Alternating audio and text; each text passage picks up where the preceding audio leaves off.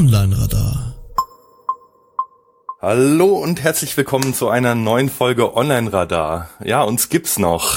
Und wieder mit dabei ist natürlich der äh, fantastische Erik Kubitz. Hallo Erik und der großartige Kai Spriestersbach. Hallo Kai. Hallo, grüß dich. Nach über einem Jahr wieder. Das ist, oh, es ist ich habe ein ganz schlechtes Gewissen. Ich auch. Also vor allem, ich habe gerade noch mal geschaut, die letzte Sendung war tatsächlich im Januar 2014. Also wir haben jetzt wirklich anderthalb Jahre keine Sendung auf die Reihe gekriegt. Ähm, wir haben immer wieder ja Anläufe gestartet und äh, dann ist wieder was dazwischen gekommen. Aber wir geloben Besserung. Wir sind richtig motiviert und wir wollen wirklich wieder eine monatliche Sendung aufnehmen. Es hat sich auch viel getan in der Podcast-Landschaft. Das Radio für SEO gibt's nicht mehr. Ähm, der Jens hat ja termfrequenz.de gestartet und da die Podcasts SEO House und Affiliate Musics ähm, wirklich in Regelmäßigkeit weitergeführt und da wollen wir eben jetzt auch wieder mit dabei sein. Unbedingt, unbedingt, unbedingt. Vielen Dank, Jens und Team. Also, das habt ihr richtig cool gemacht. Ähm, wir haben uns äh, tatsächlich gewünscht, schon früher wieder einzusteigen, aber aber bei mir stehen ständig Umzüge an. Du hast, glaube ich, irgendwelche Prüfungen gemacht, gell? Dann haben wir auch noch ein bisschen Geld zu verdienen. Also das ist einfach in den letzten Monaten nicht leicht gewesen. Ja, also ich muss sagen, es ist echt bei mir auch ganz komisch. Ich versuche ja schon seit zwei Jahren, äh, bedingt durch das Studium, irgendwie die äh, Aufträge so ein bisschen runterzufahren. Aber je mehr ich das versuche, desto mehr spannende Sachen kommen. äh, irgendwie, ich weiß es nicht. Also ob ja. da eine, eine Verbindung besteht, aber jetzt momentan läuft es echt gut. Die Prüfungen sind jetzt äh, durch alles bestanden soweit. Ich denke mal, dass ich so in einem Jahr hoffentlich dann meinen Bachelor in der Tasche haben werde. Ja, und jetzt können wir uns auch mal wieder angenehmen Dinge widmen, wie mit dir zu sprechen, Erik. Ja, wobei da wird sich schon der ein oder andere Hörer die Frage stellen, wieso braucht der Spriestersbach eigentlich noch einen Bachelor? Ja, das ist natürlich äh, erstmal unverständlich, wenn man den Bachelor irgendwie als Einstieg in die Berufswelt sieht. Das ist klar, das brauche ich nicht. Aber ich will damit weitermachen, ich will danach meinen Master machen, ähm, hoffentlich dann promovieren und strebe sozusagen äh, eine Position irgendwo in dieser Ausbildungslandschaft an. Also ich würde gerne, wenn es funktioniert, als Dozent arbeiten, irgendwo mit einem Lehrauftrag.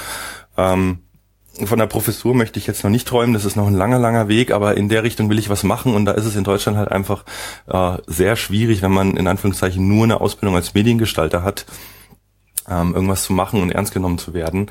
Und mir macht auch das wissenschaftliche Arbeiten zunehmend Spaß, also was am Anfang so ein bisschen äh, unnötiges, ja, Beibrot war irgendwie, weil es zum Studium dazugehört, habe ich da jetzt richtig Leidenschaft für entdeckt, Papers zu schreiben und auch wirklich wissenschaftlich zu arbeiten und alles halt irgendwie nicht nur, ja, wie es im SEO so ist, das funktioniert schon, irgendeiner hat das mal geblockt, sondern halt sich wirklich da reinzumachen und zu gucken, äh, ist es begründbar, haltbar, äh, statistisch signifikant, wie es so schön heißt, und so weiter und so fort, mit Quellen belegbar und all das ähm, ist schon echt cool. Also macht mir riesen Spaß.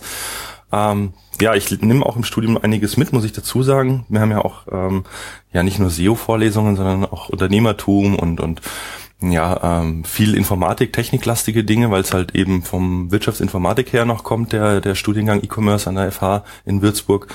Ähm, es ist richtig grandios. Also auch die Kommilitonen und die äh, Dozenten, ja, bereichert mich auf jeden Fall. Also finde ich gut, mal die Sicht auch zu hören, weil ich hab, bin ja auch, bin ja bei der einen oder anderen Uni auch als Dozent tätig und ähm, ich bin also immer so ein bisschen hin und her gerissen. Auf der einen Seite sind es schon echt clevere Leute, die da sitzen. Auf der anderen Seite, wenn ich dann irgendwelche Studienarbeiten zu korrigieren habe, mache ich mir Sorgen um die deutsche Rechtschreibung. Ähm, und überhaupt auch über diese ganze Art und Weise mal ein Thema so tiefer heranzugehen. Ja, ja. Und und und ähm, das ist dann schon also ein Bachelor ist ist ich meine gut, er ist für dich jetzt natürlich der erste Schritt, aber so ein Bachelor ist für viele halt einfach irgendwie sowas, ah, das muss ich halt machen, damit ich das in meinem Zeugnis drinne habe und das finde ich enttäuschend, deswegen es ist sehr erfrischend, das von dir auch genau so zu hören. Ja, ich meine, da muss ich dir leider recht geben. Also es ist auch bei mir im Studiengang wirklich so, wenn ich mir die Kommilitonen angucke, es gibt da halt immer so, sagen wir mal, zehn Prozent äh, High-Performer, die auch schon viel machen, die Projekte haben, die auch erfolgreich sind. Mhm. Ähm, mit denen ist es super zu networken. Dann gibt es da drunter nochmal so, so eine Schicht, ähm, die noch nicht so viel Erfahrung haben, aber halt wirklich wissbegierig sind und schlau sind und sich da reinmachen. Und dann irgendwie gibt's halt auch einen Haufen Leute, die hocken drinnen in den Vorlesungen, hören nicht zu, schreiben nicht mit, klickern irgendwie auf ihren Geräten rum, äh, die Köpfe ständig unten, die kriegen fast nichts mit. Kurz vor der Prüfung geht dann die Panik los. Ähm, ja, wir hatten jetzt auch dieses Jahr ein Seminar, wo jeder ähm, in Zweiergruppen, also immer zu zweiten, mussten wir Vorträge halten und uns Themen erarbeiten. Also was ich da zum Teil gesehen habe, war wirklich erschreckend. Mhm. Also der, der Mario, also Mario Fischer hat ja auch äh, des Öfteren auf Facebook mal so ja. Kommentare losgelassen. Sehr provokativ, alter Film. Ja. Die, die gibt es leider auch und es wird ja. auch nicht besser. Und ich habe auch echt das Gefühl, dass gerade bei den jungen Leuten, ich meine, ich hocke da jetzt mit Leuten zusammen, die sind 18, 19, die haben verkürztes Abitur gemacht, die haben noch nichts erlebt oder gesehen in ihrem Leben. Ähm, das, boah, das sind zwei Welten, die haben irgendwie Aufmerksamkeitsspannen, die sind kürzer als die eines äh, Welpen. Mhm. Äh, mit denen kannst du dich auch irgendwie, boah, ich weiß es nicht, ich will da nicht jetzt zu negativ drüber sprechen, aber äh, es ist ja, sagen wir mal so, nicht 100% des Studiengangs, glaube ich, werden mal richtig gute äh, Online-Marketer oder was auch immer werden. Aber ich glaube, das hast du in jedem Studiengang. Also ich habe ja auch mal in München ähm, ja, ja. Wirtschaftsingenieurwesen äh, studiert und da war es halt auch ähnlich. Die haben halt erstmal 50 Prozent eiskalt ausgesiebt ähm, und dann bleiben halt die, die wirklich Bock drauf haben und die motiviert sind, bleiben übrig. Ja, ja. Ja, also ähm, ich, ich, ich will, ich also wenn ich es von Mario manchmal so lese, dann denke ich mir manchmal auch, der ist vielleicht ein bisschen arg, ein bisschen arg heftig zu seinen Studenten. Auf der anderen Seite, wenn ich dann die Arbeiten korrigiere, dann, ähm, dann, aber früher war alles besser und jetzt Reden über SEO. Das ist die Frage, das kann ich nicht beurteilen, ob es wirklich schlechter ist. Ja, Mario meint ja, das ja, ist sein Gefühl. War, äh, ah. Studium, Studium war für uns was ganz anderes. Also das war wirklich so, äh, da haben wir, da haben wir wirklich, ich meine, ich hab, bin Studienabbrecher, ne? das mhm. muss ich auch sagen. Ähm, aber das war tatsächlich, ähm, da gab es noch kein Bachelor oder so ein Zeug, sondern, sondern das war dann halt einfach auf Diplom. Und, und da war dann schon allein das, ähm, die erste Studienhälfte bis zum Vordiplom war echt ein riesen Aufriss eigentlich inhaltlich. Auf der anderen Seite hast du halt, hast du halt das wirklich mit, ja, vielleicht auch nicht alle, aber ich habe es einfach mit Herz gemacht und es hat Spaß gemacht und, und da waren einfach wahnsinnig viele clevere Leute, die da rumgesprungen sind. Es war einfach auf jeden Fall nicht nur für den Beruf, sondern es war auch wirklich, wir haben die Zeit auch genossen und wir haben, wir haben uns auch wirklich über, weiß ich nicht, äh, wissenschaftliche Dinge unterhalten. Mhm. Ja. Naja, gut, aber das ist, vielleicht ist es auch verklärt. Ich meine, ja, wie gesagt, die Leute gibt es auch. Also der Studiengang bietet wirklich eine ganze Menge für die, die Lust drauf haben. Das mhm. Problem sind halt die, die irgendwie es einfach halt mal so machen irgendwie, weil sie was brauchen und noch nicht direkt einen Beruf lernen wollen. Ich weiß es nicht. Viele fangen das halt auch mit völlig falschen Vorstellungen an und wundern sich, dass sie dann auf einmal da hardcore programmieren müssen. Ähm, ja, es aber gut, lass mal, lass mal das Thema, da können wir vielleicht noch mal eine extra Sendung drüber machen. Das machen wir mal. Das machen wir, mal genau. wir haben nämlich, wir haben, haben uns nämlich gerade eben, also für die lieben Zuhörer, wir haben uns gerade eben ähm, nach eineinhalb Jahren mal wieder, nein, wir sehen uns ja häufiger auf Konferenzen, wir telefonieren noch häufiger miteinander, aber wir haben dann letzte Woche den Impuls gehabt, ja, wir lassen uns endlich wieder, lassen uns endlich wieder podcasten. Ähm, Allerdings ist es jetzt wieder zeitlich so knapp geworden, dass wir zwar eine Themenliste haben, aber die noch gar nicht richtig durchgesprochen haben. Und wir werden jetzt also einfach mal so vor uns hin podcasten mit den Stichpunkten, die wir uns aufgeschrieben haben. Und ähm, wir nehmen euch da praktisch mit auf eine Wiederkennenlernreise äh, zwischen, zwischen Kai und mir in das SEO-Land. Sehr gut beschrieben, ja genau. ähm, die ersten Punkte haben wir durch, gell? Also wir sind wieder da, monatlich Sendung. Also äh, Kai hat es extra aufgeschrieben. Wir werden jetzt wieder monatlich senden, oder Kai? Was meinst ja, du? ja, auf jeden Fall. Also das ist mein Wunsch. Ja.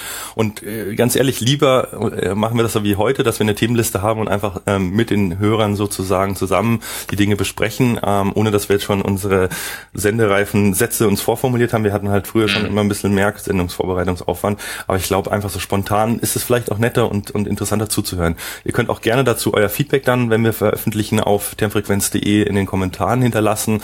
Äh, wie hat euch das gefallen? Hattet ihr das Gefühl, wir haben irgendwie keine Ahnung von dem, was wir reden?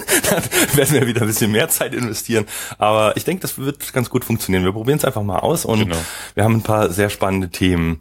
Wir haben auch ein paar, wir haben auch für die Zukunft schon zwei, drei spannende Gäste. Also wir werden nicht, nicht nur für uns selber hinreden, weil wir sind ja auch Online-Radar. Das heißt, wir, wir gucken ein bisschen über den Tellerrand. Bei uns geht es nicht nur um SEO, aber heute geht es, glaube ich, schon schwerpunktmäßig um Suchmaschinenoptimierung. Genau, wir haben uns jetzt auch entschieden, erstmal keinen Gast mit in die erste Sendung nach so langer Zeit ja. zu holen. Und ähm, ja, dann wird es aber später wieder im gewohnten Format, dass wir einen Gast hier haben zu einem spannenden Thema, ähm, wird es dann gewohnt weitergehen. Jetzt gucken wir erstmal auf das, was Google so in der letzten Zeit gemacht hat. Ja, da hat sich natürlich jetzt in anderthalb Jahren eine Menge getan. Ähm, du hattest den Knowledge Vault aufgeschrieben, Erik. Erzähl doch mal kurz, was ist das? Also Knowledge Vault, das hat Google, glaube ich, oh, ich weiß schon gar nicht mehr genau. Siehst du, das hätte ich nochmal nachrecherchieren können im Februar oder im März ähm, vorgestellt. Das ist also auch ein Patent und und ähm, damit arbeiten die wohl auch schon, ich denke eher im englischsprachigen Raum. Und zwar geht es ja darum, ähm, dass Texte mit Wahrheit, also die auch wahre Aussagen enthalten, ähm, na, ich muss andersrum sagen, dass Texte, die viele falsche Aussagen beinhalten, dass die schlechter gerankt werden sollten als Texte, die halt ähm, normale beziehungsweise korrekte Aussagen treffen. Und mhm. Ähm, das ist für mich ein ganz spannendes Thema, weil, weil ähm, ja, es gibt halt immer so diesen, diesen, diesen Spaß, man sagt, im Internet kann jeder schreiben, was er will. Ähm, das würde sich dann schon auch dramatisch ändern. Das ist schon mal die eine Sache. Mhm. Die andere Sache ist auch, dass einer von den Wissenschaftlern, die das mitentwickelt haben, der hat wohl gesagt, die haben, die haben ordentlich äh, natürlich Texte gecrawlt und haben dann haben dann wirklich also 30 oder 40 Prozent oder 20 oder 30 Prozent der Texte haben sie nicht eine einzige Aussage gefunden, die sie hätten extrahieren können. Ähm, das müssen wohl SEO-Texte gewesen sein. okay. Das fand ich dann, dann schon echt total interessant. Also ähm, aber ähm, was, was passiert dahinter eigentlich? Also ich kann versuchen, das, das zu beschreiben, wobei mir das ein bisschen schwerfällt, ohne was aufmalen zu können. Ähm, ich werde aber noch ein, wir werden natürlich noch einen Link dazu packen. Genau, das Paper ähm, habe ich schon verlinkt in den Show Notes. Ah, da ist schon was drin, super. Also im Prinzip geht es darum, dass man ja in jedem Text, im Deutschen ist es wahrscheinlich ein bisschen schwieriger als im Englischen, kann man ähm, Aussagen extrahieren. Also sowas wie zum Beispiel, also es war auch das Beispiel von ähm, das ich da immer wieder gelesen habe, ist äh, Barack Obama ist Präsident der Vereinigten Staaten. Mhm. Ähm, das liest, liest dann der Crawler an ganz vielen Stellen und kann dann irgendwie sagen, okay, das habe ich jetzt hunderttausendmal irgendwo gefunden. Ähm, lässt sich natürlich aus komplizierten Sätzen, wie sie die, das, die deutsche Sprache bietet, ein bisschen schwieriger extrahieren, aber ist durchaus machbar. Okay. Ähm, dann gibt es ähm, vielleicht auch Aussagen wie zum Beispiel Barack Obama ist Schreiner.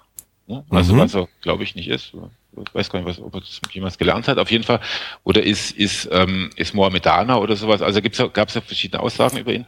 Ja, die werden ja. dann häufiger oder ähm, äh, nein, die werden natürlich dann seltener gefunden. Und wenn jetzt in einem Text sich Aussagen, also in einem zu untersuchenden Text Aussagen extrahiert werden können und äh, die werden dann praktisch gegen diese Tabelle gelegt und mhm. dann kann Google sagen, also die wahrscheinlichere, also es ist natürlich nicht Wahrheit und Unwahrheit, sondern die wahrscheinlicher äh, korrektere Aussage ist, dass Barack Obama Präsident der Vereinigten Staaten ist und nicht Schreiner. Ähm, das lässt also dann schon in gewissem Maße eine eine, eine äh, Korrektur, eine, eine Bewertung eines Textes zu, inwieweit er auch dann wirklich auch wahr ist. Ähm, natürlich sind dann eben solche Sachen wie Barack Obama ist äh, äh, ähm, was habe ich vorhin gesagt, Mohammedaner, so. mhm. ähm, die tauchen auch relativ häufig auf. Ne? Also da gibt's ja so eine, gibt es ja so auch so eine amerikanische Bewegung, die irgendwie sagen, das ist doch auch ein Islamist. Ja, ja. Ähm, ähm, die ist natürlich jetzt, ja, da weiß man natürlich nicht, ob es jetzt wahr oder nicht wahr ist. Also wir gehen mal davon aus, dass er kein Islamist ist, aber ähm, ähm, da gibt es natürlich dann schon so Ungenauigkeiten. Was aber natürlich, was aber natürlich sehr exquisit bei diesem ähm, Verfahren ist, ähm, du brauchst, du brauchst auch nicht nur wahre Aussagen drinnen zu haben. Du brauchst jetzt auch nicht irgendwie darauf zu achten oder du brauchst auch keine Angst zu haben, dass wenn du was Neues schreibst, das bisher noch niemand geschrieben hat, ähm, dass du dann deswegen schlechter gerankt wirst. Nein, nein. Okay. Sondern, sondern weil du hast ja einen längeren Text. In dem Text stehen verschiedene Aussagen drinnen, die halt vielleicht auch gar nichts mit dem Kernthema zu tun haben. Vielleicht beschreibst, versuchst irgendwas zu erklären in wissenschaftlichen Texten. Die werden ja auch immer fundiert geschrieben. Das heißt, ich muss dann praktisch auch von ähm, von außen kommen, ich muss dann die ganze Situation gut beschreiben. Mhm. Und wenn du das gemacht hast, dann, dann, dann erscheinen auch die Aussagen, die neu sind, die bisher noch nicht bekannt sind, als relativ wahr. Also weil ne, Google kann dann sagen, da sind sehr viele wahre Aussagen ah, drin, also wird dann der ah. Okay, also es ist nicht, wird nicht, es wird nicht jede einzelne Aussage an sich bewertet und geguckt, äh, ist es die überwiegende Meinung im Internet, sondern tatsächlich drumherum, wie, wie war insgesamt hat, ist ein Text, äh, spielen da auch Dinge wie jetzt, sage ich mal, so klassische PageRank oder Trust oder wie auch immer, sowas eine Rolle, wo das veröffentlicht wurde?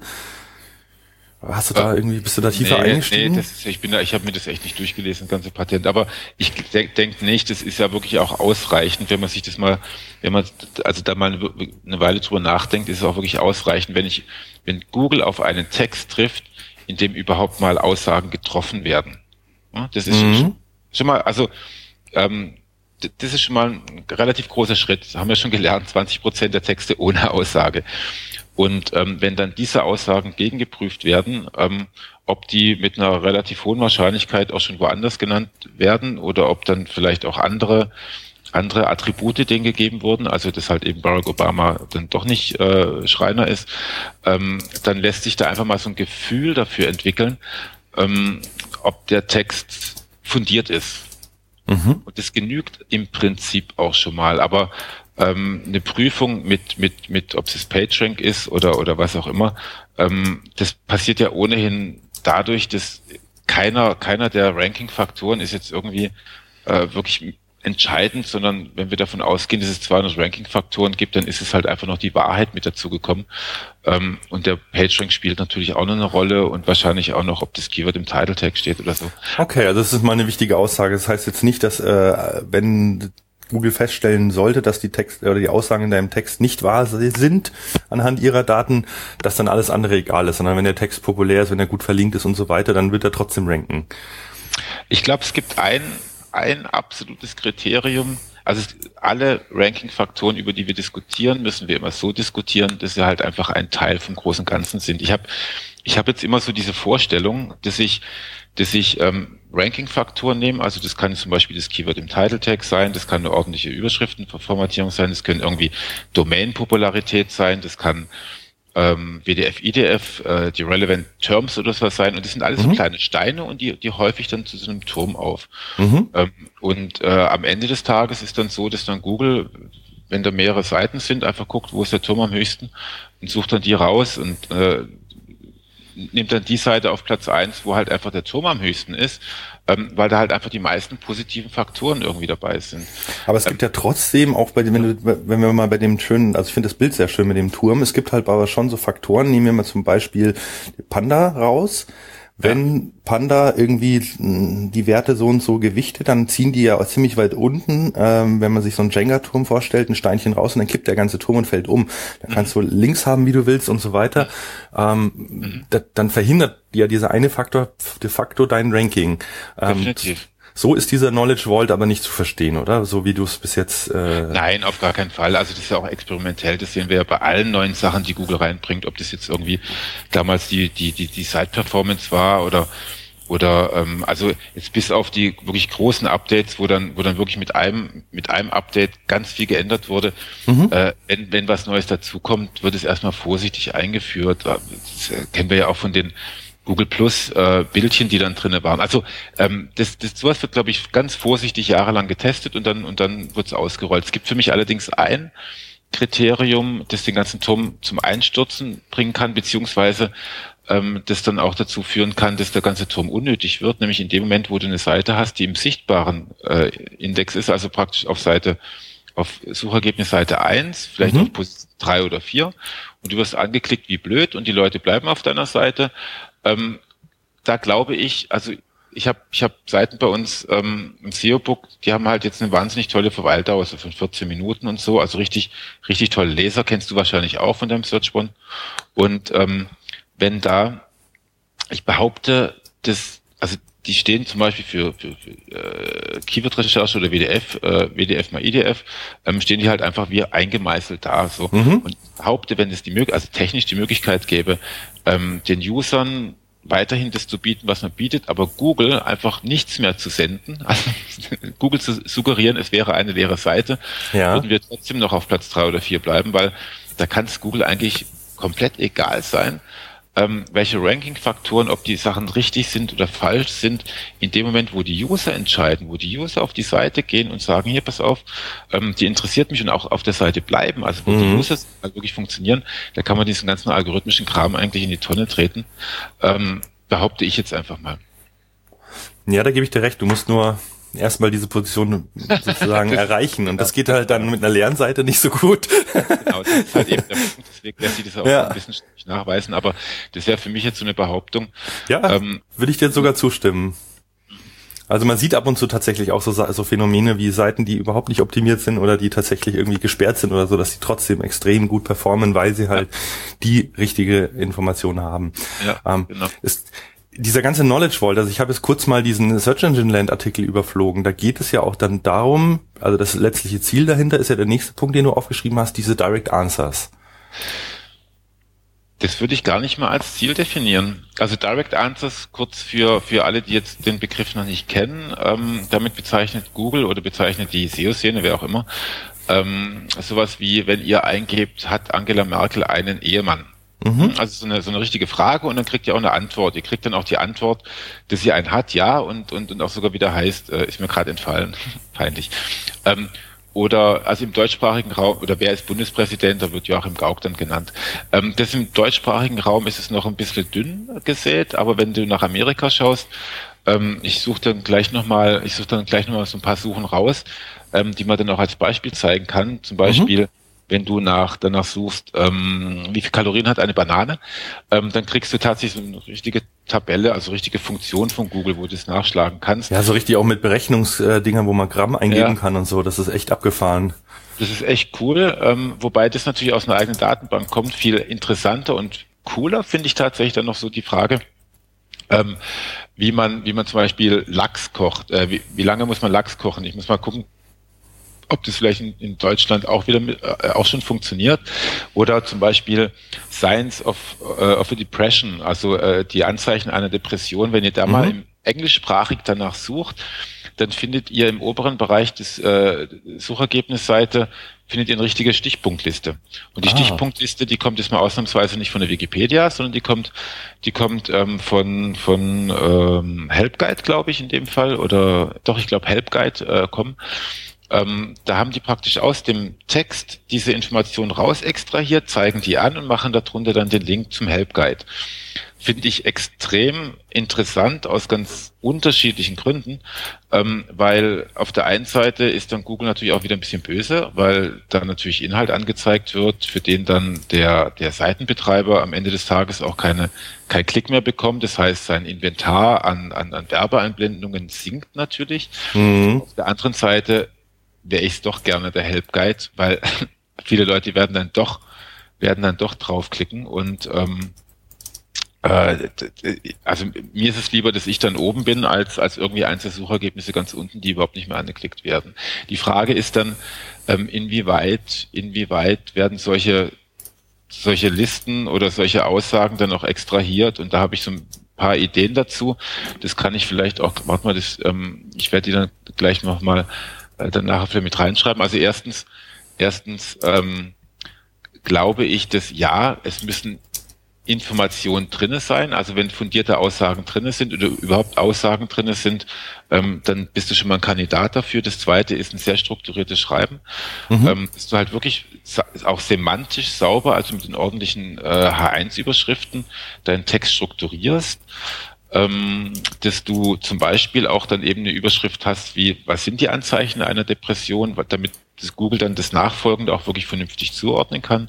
Das zweite äh, und das dritte ist, ähm, dass du halt zum Beispiel auch mit Bullet Points überhaupt arbeitest. Ne? Also dass du halt wirklich, äh, ich glaube, Bullet Points liebt Google an dem Punkt wirklich sehr.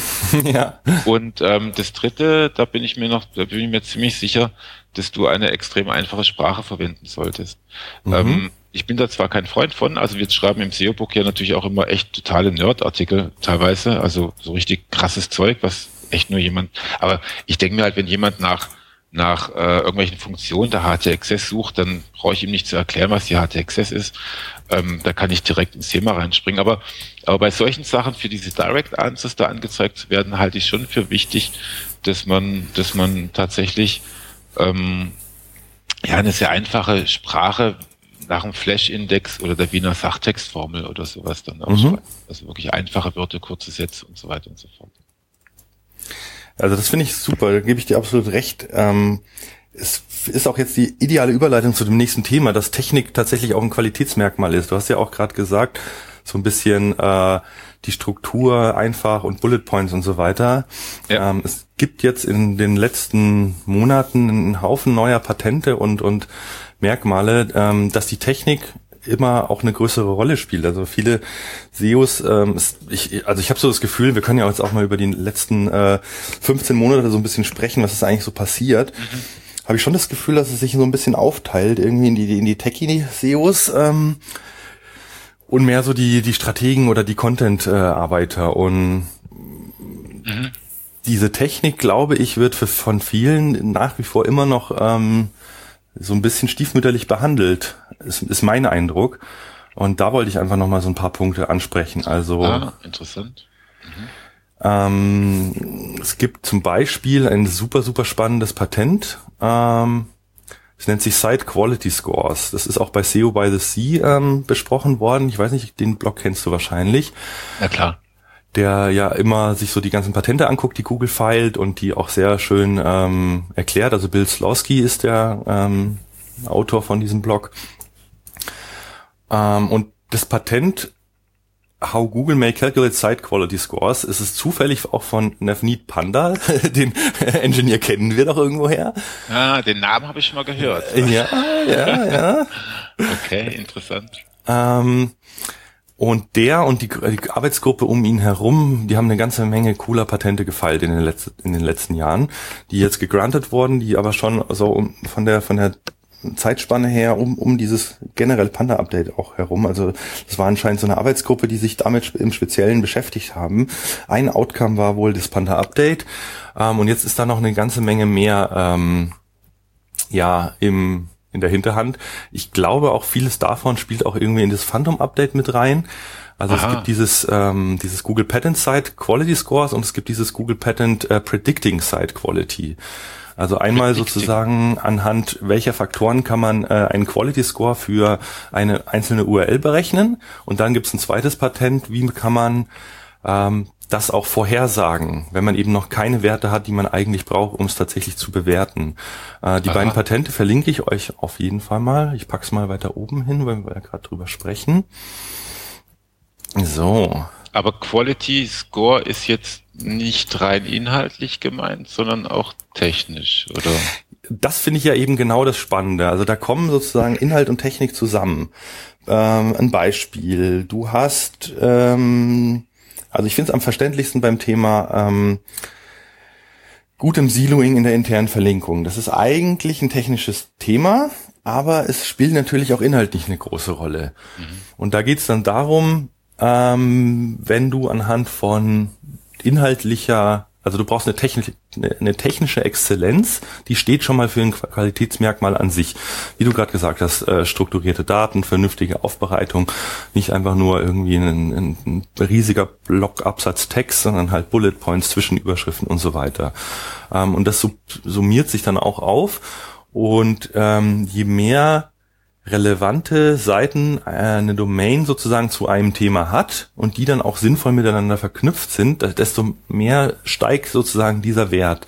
Ah. Ähm, also es das heißt jetzt auf gut Deutsch zum Beispiel, ich habe eine Airline, ähm, eine deutschlandweit große Airline, eine große Brand und die wollen für, keine Ahnung, Flüge Hamburg, ähm, Istanbul, wollen die ranken. Mhm. Dann ist so der Klassiker, gerade wenn das äh, Thema SEO ähm, halt so ein Mai muss man halt machen irgendwie, aber es ist nicht besonders hoch aufgehängt. Dann wird normalerweise so eine Seite dafür erstellt, eine ganz normale klassische SEO-Landing-Page, da sind Konversionselemente drin und da kommt dann ein Text rein. So, äh, der Text kann auch gut sein, der kann auch sinnvoll sein, aber dann hat diese gesamte Domain, die ansonsten halt eher ähm, ja nicht nicht die Autorität oder nicht den Content hat, um überhaupt für Flugflüge vielleicht noch äh, ansatzweise, aber die Städte und so weiter, also diese thematische Relevanz, da sind die dünn, die haben keine Unterseiten, da wird nicht sinnvoll intern verlinkt.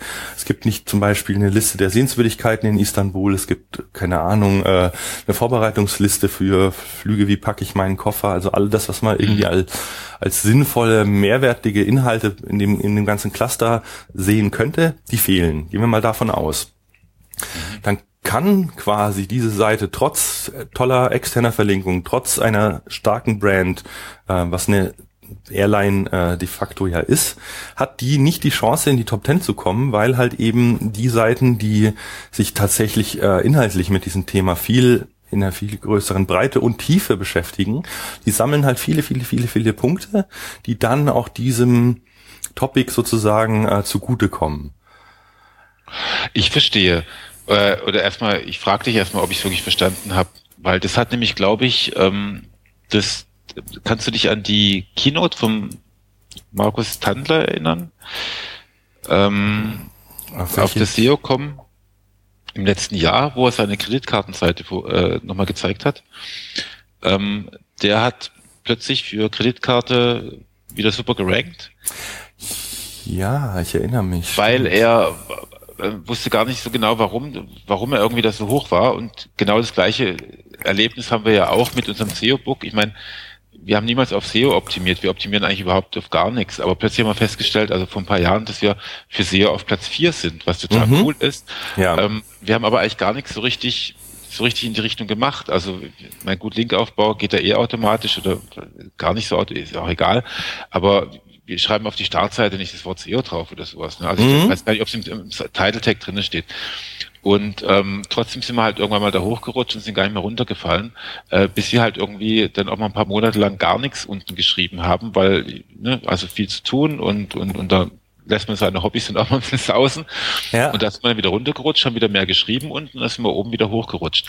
Also ähm, das könnte ein bisschen so in diese Richtung gehen, dass man halt tatsächlich ähm, das ist eine Berechnung und das ist ja meine Frage an dich. Denkst du, das geht dann also wirklich darum, dass ich möglichst holistische Seite, also nicht, wir reden ja gerade im SEO immer wieder von, von einer holistischen Webseite, ne, dass ja. dann auf einer Seite ewig lang, langes Ding da irgendwie ganz viel draufsteht. Ähm, meinst du, das ist, hat das gar nicht was nur mit einer URL zu tun, sondern eigentlich mit der kompletten Webseite. Genau, genau. Also in die Richtung geht es. Ich habe ja auch gesagt, es gibt zwei Patente. Also einmal dieses äh, tatsächlich Site Quality Scores berechnen. Da kommt ganz, ganz viel User Input rein. Das sind die Sachen, die eigentlich äh, total ja, obvious, ähm, offensichtlich sind. Also wie lange bleiben die Leute bei einer Seite? Ist der Suchvorgang äh, nach diesem Besuch der Seite abgeschlossen? Bestehen danach noch Fragen und so weiter? Da haben wir ja schon viel drüber gesprochen, auch im Zusammenhang mit Panda. Ähm, das Spannende ist halt eben bei einer neuen Seite oder einer Seite, die eben noch nicht in den Top 10 rankt, versucht Google jetzt mit diesem Predicting Site Quality Score anhand nur rein der Technik ähm, zu erkennen, ob die Seite sozusagen das bietet, was eine Seite, die den schon User zufriedengestellt hat, auch bietet. Und das, da kommt halt dieses holistische wirklich auf Domain-Ebene ähm, ins Spiel. Weil eine Seite, die einmal was zum Thema SEO geschrieben hat, nehmen wir mal an, keine Ahnung, irgendeine große Zeitung oder eine große, keine Ahnung, irgendeine Agentur, ähm, die eigentlich Welt. in einem anderen Bereich sind, die ja bei der Welt, ja, nehmen wir mal die Welt, genau, nehmen wir mal die Welt. Die Welt entscheidet sich jetzt irgendwie, weil Google, äh, SEO jetzt irgendwie ein spannendes Thema ist, einen sauguten Artikel zum Thema SEO zu schreiben. Sondern hat die eine super interne Verlinkung, weil der Artikel natürlich da intern ähm, äh, überall auftaucht in den Teaserboxen. Die Welt hat wahnsinnig viele externe Verlinkungen, sie hat Trust, äh, sie hat wahrscheinlich auch äh, eine gewisse äh, Autorität, mhm. wenn auch jetzt nicht speziell für das Thema SEO, aber halt, ähm, ja, die schreiben ja auch viel über, über Marketing oder über Wirtschaft insgesamt. Dann ist es aber trotzdem ein einzelner Artikel in einer gesamten Domain sozusagen, der ähm, die Signale, dass diese Domain für das Thema SEO eine Autorität ist halt irgendwo auch fehlen. Und dann kann diese Seite oder dieser einzelne Artikel so holistisch und so umfangreich und wie auch immer er äh, sein möge, dann sieht es halt nicht so aus, ähm, mhm. als wäre das sozusagen ein guter Treffer, um den User hinter zu, äh, dahin zu schicken. Also ich finde es immer eine spannende Diskussion eben, ob eine lange Seite oder mehrere Unterseiten. Ähm, du hast ja auch oft das Problem, wenn du eine zweite, dritte, vierte Unterseite baust zu einem Thema, ähm, nehmen wir mal SEO, ich mache jetzt irgendwie meine Startseite, will ich auf SEO optimieren, dann mache ich eine Unterseite SEO-Strategie, SEO, keine Ahnung, Agentur, äh, SEO, Site-Klinik, On-Page SEO, Off-Page SEO, so. Ähm, dann fangen die ja in dem, wenn es noch ein kleiner Umfang ist, fangen die ja an, einander zu konkurrieren. Dann kann es passieren, dass der, die Unterseite On-Page SEO plötzlich für SEO besser rankt als die eigentliche Seite, die du für SEO ranken lassen willst. Mhm. Ähm, das sind ja immer so strategische Entscheidungen, dann mache ich Unterseiten, wann nicht und so weiter. Und dieses Patent, so wie ich es verstanden habe, suggeriert quasi, wenn du ganz stringent die interne Verlinkung darauf ausrichtest, dass der für Google klar ist, wie das strukturiert ist, wie diese diese semantische, diese Zusammenhänge, ähm, das ist diese diese Ontologie sozusagen, mhm. ähm, dann bekommst du eben, dann sammelst du sozusagen auf dieser Hauptseite SEO, weil die verlinkt zu den Unterthemen und die Unterthemen verlinken hoch auf die Übersichtsseite, ähm, sammelst du sozusagen Punkte, dass diese Domain sich um das Thema SEO eben ja sich auskennt oder so oder viele Informationen dazu bereithält. Das macht total viel Sinn. Also das macht total viel Sinn. Das ist irgendwas, wo wir schon immer ein bisschen davon so bauchmäßig davon ausgegangen sind, dass Google ja sowas machen muss irgendwie, gell? Also, also zu verstehen, dass die Seite irgendwie zum Thema, weiß ich nicht, äh, Kaminöfen oder so, oder zum Thema mhm. äh, Suchmaschinenoptimierung sich irgendwie auskennt. Aber dass das dann sogar tatsächlich auf einer rein technischen Ebene passieren kann, ohne dass die User unterwegs sind, finde ich durchaus äh, vielleicht, äh, sagen wir, experimentell, aber vorstellen kann ich mir das schon, weil es einfach Sinn macht. Ne? Also ich muss dazu auch sagen, ich kann jetzt leider nicht die die äh, die äh, echten Cases hier darlegen. Äh, man muss sich einfach auch mal die Grafiken in den, äh, in den Patenten angucken. Das ist eigentlich schon ziemlich äh, klar, was da passiert. Und es funktioniert auch. Also ich hatte jetzt in den letzten äh, Monaten einige Projekte, sagen wir es mal so, die sind mit dem Thema, weil ich ja auch für das Thema interne Verlinkung irgendwo stehe und brenne und das einfach einer meiner Schwerpunkttätigkeiten ist, ähm, wo wir dieses Thema ähm, Siloing und, und Clustering jetzt nicht so klassisch von oben nach unten, ähm, wie es auf einer normalen Webseite ist. Du wählst irgendwie einen Bereich und dann kommen nur noch die Unterseiten davon. Solche Dinge sollte man ja sowieso machen. Ähm, sondern auch innerhalb des Contents darauf achten, dass ähm, für den User, also immer aus Sicht des Users, die mhm. sinnvollen weiteren Seiten verlinkt werden Mhm. Ob das in Sidekästen oder in, in der Navigation oder im Text ist, ist jetzt erstmal egal. Aber so, dass der Nutzer die Links auch wahrnimmt, sie, ähm, sie tatsächlich klickt und dass sie immer Sinn machen. Und wenn du das für jede einzelne URL individuell machst, du guckst für jede einzelne deiner Unterseiten, was sind sinnvolle weitere Verlinkungen. Das ist im Prinzip das Verlinkungs, äh, die Verlinkungsstruktur der Wikipedia. Da gibt's keine Hierarchien, da gibt's keine übergeordnete Navigation oder irgendwas, sondern mhm zu jedem Thema werden sinnvolle weitere Dinge verlinkt. Und wenn du das äh, domainweit ausrollst, das hat ein also ich fand die Ergebnisse grandios, muss ich sagen. Ja, ja, das, das fun funktioniert wirklich wieder. richtig gut. Ja, ja. Richtig also ich, gut. ich, ich nenne das immer, ich, also ich sage immer, dass die Navigation ist so eine vertikale Verlinkung, die muss natürlich funktionieren, auch wieder von unten nach oben über die Breadcrumbs oder so. Mhm, aber genau. du brauchst auch immer noch eine horizontale Verlinkung über die Be auf, auf der Beitragsebene, beziehungsweise auch zwischen der fremden Kategorie und ein, und, und, und ein Beitrag, da unten Produkt oder so. Also und das, und das geht auch noch weit über ähnliche Produkte hinaus, ne? sondern es geht halt wirklich. Genau, ähm, genau. Wenn, also losgelöst von allen Strukturen. Genau, das finde ich eben das genau. Wichtige. Nicht ja, zu sagen, ja. wir müssen jetzt äh, in die Vertikale verlinken, wir müssen jetzt nach unten verlinken, wir müssen jetzt nach oben verlinken, sondern sich überlegen, was macht für den User an dieser Stelle Sinn. Mhm. Und das schafft, glaube ich, Google mit äh, wahrscheinlich auch anderen Technologien, nicht nur mit diesem Patent, äh, äh sehr zu honorieren. Cool. Und Extrem auch Links cool. wegzulassen. Das ist, glaube ich, auch eine Kunst. Ähm, was ich total spannend finde, das Links wegzulassen, ja. Also, das, liebe Hörer, habt ihr das gehört? Links wegzulassen ist auch eine Kunst. Ich möchte es einfach nur mal kurz betont haben. Wir können uns mal gleich was angucken. Geht mal alle, ihr seid ja hoffentlich vor eurem Rechner. Wenn nicht, macht ihr das gleich mal, wenn ihr am Rechner seid. äh, dann geht, geht ihr mal auf äh, zalando.de dann geht ihr oben auf Schuhe und zum Beispiel nehmt ihr da mal äh, Sneaker High in den Kategorien. So, dann kommt die URL zalando.de slash Herrenschuhe minus Sneaker minus High. Äh, die verlinke ich euch auch mal. Dann macht ihr davon mal eine Site-Abfrage, um an den Cache zu kommen. Die verlinke ich euch auch und schaut euch dann von diesem Cache die nur Textversion an. Also das, was Google sozusagen ähm, tatsächlich sieht auf dieser Seite. Äh, den Link packe ich gleich mal rein. Zack. Ähm, hast du die Seite offen? Ja. dann siehst du doch hier oben, also die Hauptnavigation Damen, Herren, Kinder, danach New Style, neue Bekleidung, Schuhe, Sport, also die großen Verticals. Und dann wird's eben spannend. Dann sind von dem Bereich Schuhe nach unten die Sneaker, die Sneaker Low und so weiter. Ja, also ja, von, total geil.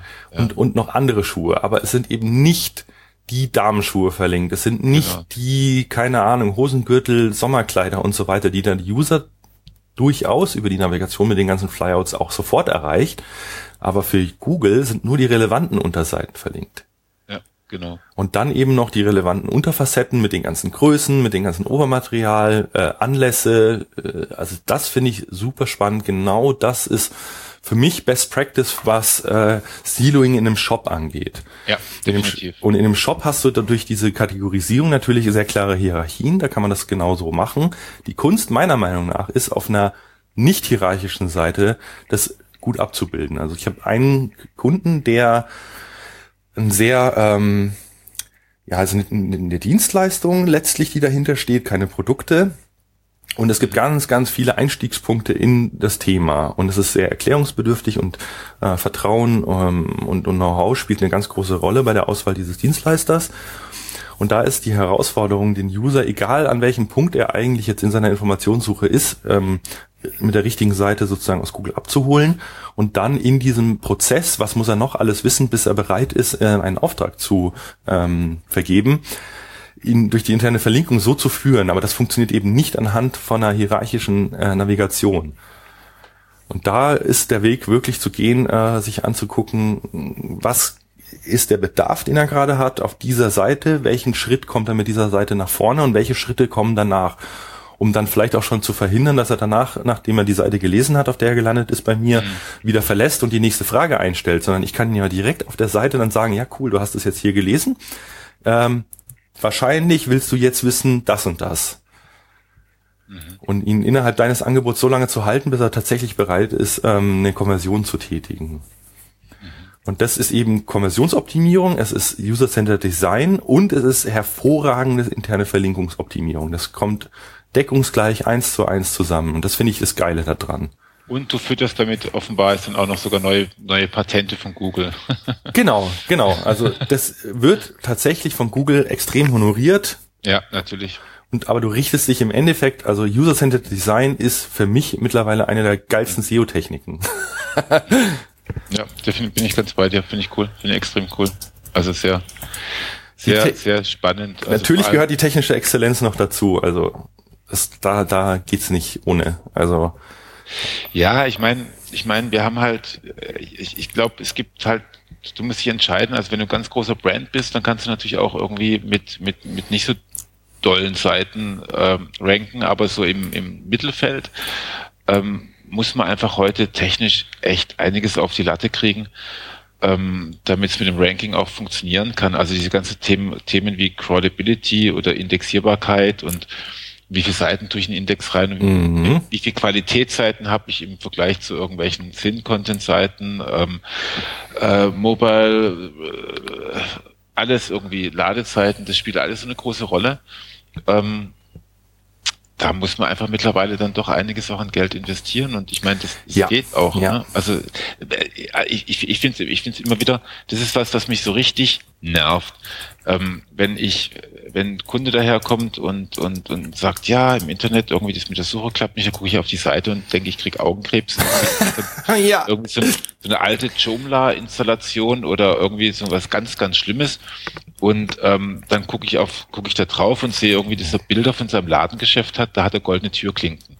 Das kotzt mich richtig an. Mhm. Also, dann, da, äh, Leute, ich meine, also wenn euch das Internet nicht wichtig ist, dann regt euch aber auch nicht über Sichtbarkeit auf oder über schlechte Conversions oder sowas. Aber wenn euch das wichtig ist, ähm, dann müsst ihr einfach akzeptieren, dass ihr da auch goldene Türklinken braucht. Dass es da halt einfach auch wertig so aussehen darf. Das ist einfach eure Online-Filiale. Und da geht es nicht nur um Google, da geht es einfach wirklich darum, ähm, den Leuten euch darzustellen. Und es sind manchmal Seiten da, boah, Geht gar nicht. Finde ich super. Also dieses Bild mit den goldenen Türklinken, das werde ich mir mitnehmen. Das ist echt perfekt. Genau darum geht's.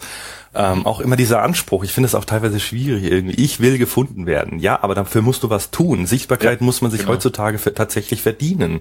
Ja, ja. Ich muss zu einer der besten Seiten gehören, damit ich bei den besten zehn Seiten eben auftauche.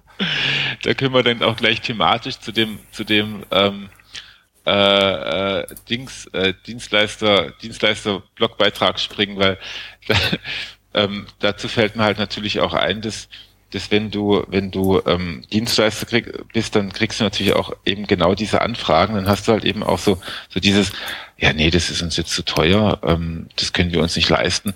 Können wir denn nicht irgendwie was Einfaches, Kleines machen, damit sie das erstmal alles finanziert, refinanziert und dann Ach, machen wir die große Lösung? Ja, jetzt, ja, ja. Meine Fresse. Ja. Also äh, sollen wir kurz über, erst über den Beitrag sprechen oder jetzt schon konkret dein? Äh ich, überlege gerade, ich überlege gerade, also ähm, lieber Kai, liebe Zuhörer, ich glaube, das Thema mit den Patenten und den Quality Score und das Knowledge Vault haben wir eigentlich momentan ganz gut abgeschlossen, oder? Ja, ich glaube auch. Es gibt dazu noch mehr. Ich lasse das auch in den Show Notes drin. Es gibt noch einen Traffic-Qualitätsindikator. Es gibt noch ein Patent zu Hidden Content. Ähm, es gibt echt. Äh, ja, es gibt zu Panda-relevanten Ressourcensperren einen super Artikel. Es gibt äh, sehr spannende Beobachtungen zum Phantom-Update von von Searchmetrics. Ähm, guckt euch das einfach mal an. Das besprechen wir jetzt nicht ja. im Detail, aber es schlägt alles in dieselbe Kerbe und das finde ich eben so geil. Genau. Und also, jetzt weil wir müssen ja noch Themen haben für die Zukunft. Genau, genau. so machen wir das. Dann machen wir das jetzt mal, machen wir einen richtigen gedanklichen Sprung ähm, spring mal wieder in einen der viele Streitfragen ein, die dann, die dann, oder, oder der, der, der, der, der gegenseitigen Shitstorms oder Shitstormchen irgendwie, die wir irgendwie so auch mitbekommen haben, wo man, wo man sich so gegenseitig ein bisschen kappelt in der Branche. Das ist ja, ja. relativ häufig geworden, gell? Und da, ja. und da geht's manchmal geht's auch äh, derzeit sehr intensiv um Flüchtlinge. Ähm, wobei ich irgendwie, oh, ja. ähm, das ist eigentlich nicht unbedingt so die so der Ort, an dem ich mich dann dazu äußern möchte, irgendwie so im, im, im in der Runde der, der, der, der SEO-Leute auf Facebook. Also das ist irgendwie für mich eigentlich nicht der Ort. Aber ähm, da geht es gerade immer ab. Aber es gibt natürlich auch immer wieder so ein paar fiese Streits. Da gab es zum Beispiel auf iBusiness mhm. ähm, einen Artikel, ähm, Dienstleister des Grauens. Die, genau. Diese zehn Typen sollten Sie niemals beauftragen. also ich habe den Artikel mir angeguckt und ähm, ich habe gedacht, ja, lustig gemacht irgendwie, also also durchgeblättert irgendwie und dann habe ich dann habe ich auf Facebook irgendwie gelesen, ich weiß gar nicht, wer es initiiert hat, aber auf jeden Fall ging es da irgendwie mächtig dagegen ab, das ist doch totaler Schwachsinn und und, und, und sinnlos, wer was da drin steht, weil es gibt da natürlich einen Punkt, das ist dann der SEO-Nerd, glaube ich, gell? oder wie heißt der? Genau, der SEO-Nerd, ähm, der natürlich dann auch ein bisschen parodistisch äh, dargestellt wurde.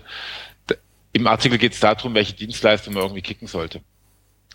Und ja, also die Grundaussage war sozusagen, was hat iBusiness da eigentlich gemacht? Da werden irgendwie alle Branchen abgewatscht und was soll das ja. eigentlich so auf die Art und Weise?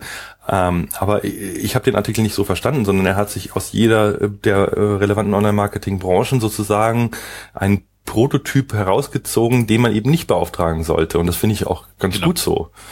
Ich finde es super. Ich finde es, ich finde es auch völlig richtig, was da sogar, also, ähm, iBusiness ist nicht unbedingt die Quelle, in der ich immer irgendwie die tiefsten technischen Informationen zum Thema Suchmaschinenoptimierung lese.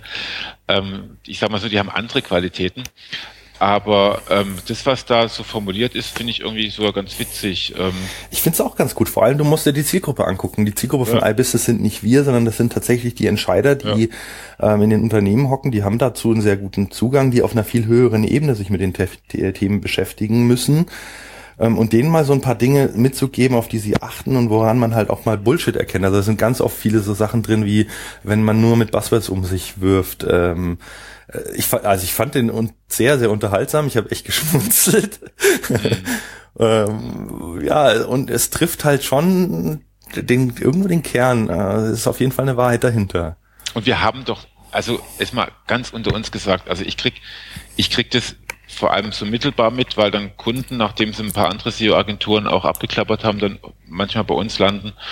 Und ähm, die, die haben dann wirklich, also haben wirklich noch dieses Ding im Kopf, man muss halt irgendwie Linkaufbau machen und On-Page die H1 richtig justieren. Und das Keyword in Title Tag reinschreiben. Das ist irgendwie so das, so das Fachwissen, das wir mitgenommen haben, irgendwie. Mhm. Und, und ähm, ganz ehrlich, ich meine, das hat mit SEO eigentlich, er hat ja, schon. Also klar, wir brauchen mehr Links und das, das Keyword im Title Tag ist schon echt wichtig, aber, aber irgendwie spiegelt es doch nicht mehr wieder, was wir als Suchmaschinenoptimierer machen. Ja, das ist eben eine spannende Frage. Was machst du als Suchmaschinenoptimierer denn? Weil da steht wirklich mhm. jemand völlig was anderes drunter. Mhm. Ähm, wollen wir da mal tiefer einsteigen nach anderthalb ja. Jahren oder führt das glaub, äh, zu weit?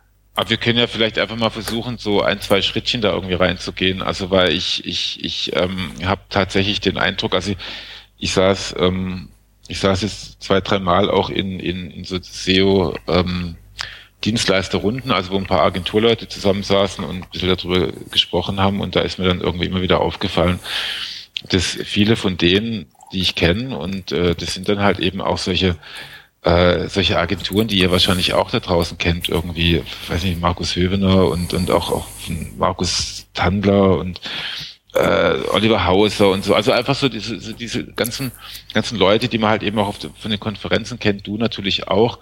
Ähm, das spricht aus vielen mittlerweile auch was der Frust, ne? Also weil, weil die Kunden halt glaube ich, uns vielleicht auch ein bisschen entschwunden sind. Nicht entschwunden im Sinne, dass sie sich nicht mehr melden, sondern mhm.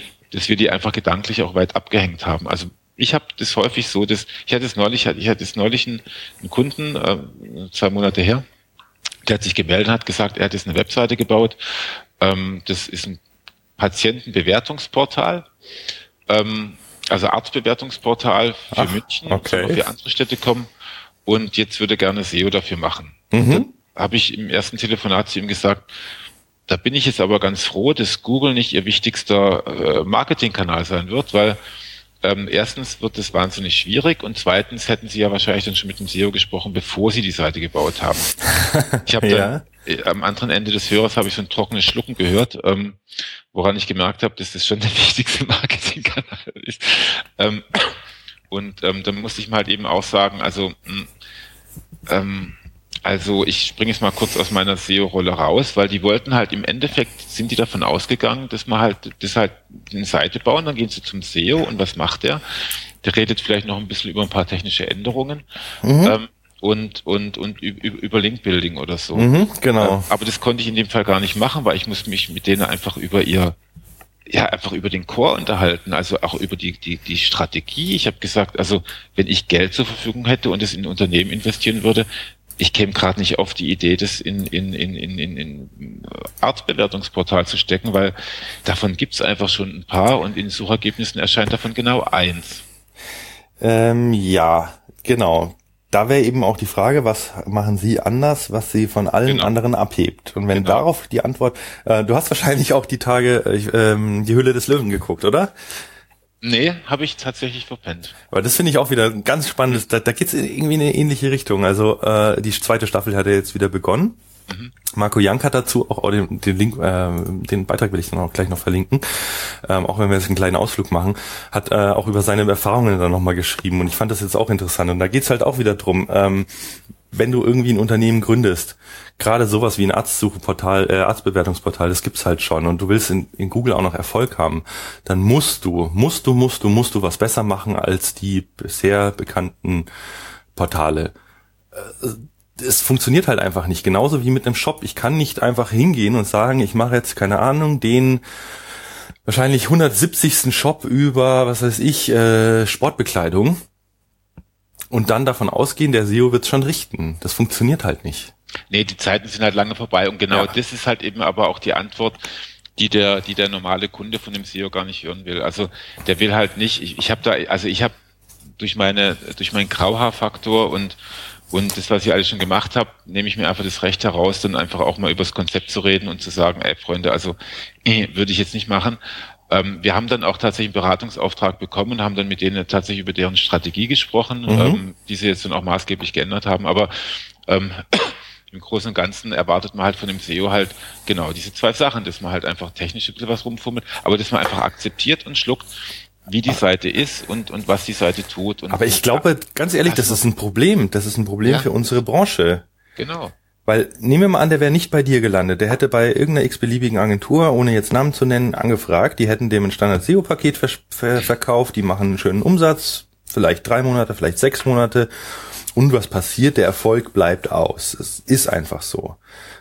Wenn die da nicht irgendwie mit, mit ganz äh, smarten, äh, kreativen Geschichten rangehen und irgendwie über, über geiles Content, Marketing, Seeding und so weiter da ein paar echte Punkte setzen, äh, dann, dann funktioniert das halt einfach nicht mehr so den Standardweg, irgendwie technisch mal ein bisschen was zu machen, hier und da ein paar Links und so weiter. Mhm, genau. Ähm, dadurch verbrennen diejenigen solche Kunden aber auch generell für das Thema SEO, meiner Meinung nach irgendwo, weil SEO ist mein, aus meiner Sicht viel, viel mehr. Also ich finde es schwierig und die Kunden sind dann halt, ja, vielleicht haben sie dann ihr initiales Budget sogar auch verbrannt oder ausgegeben und der Erfolg ist nicht da.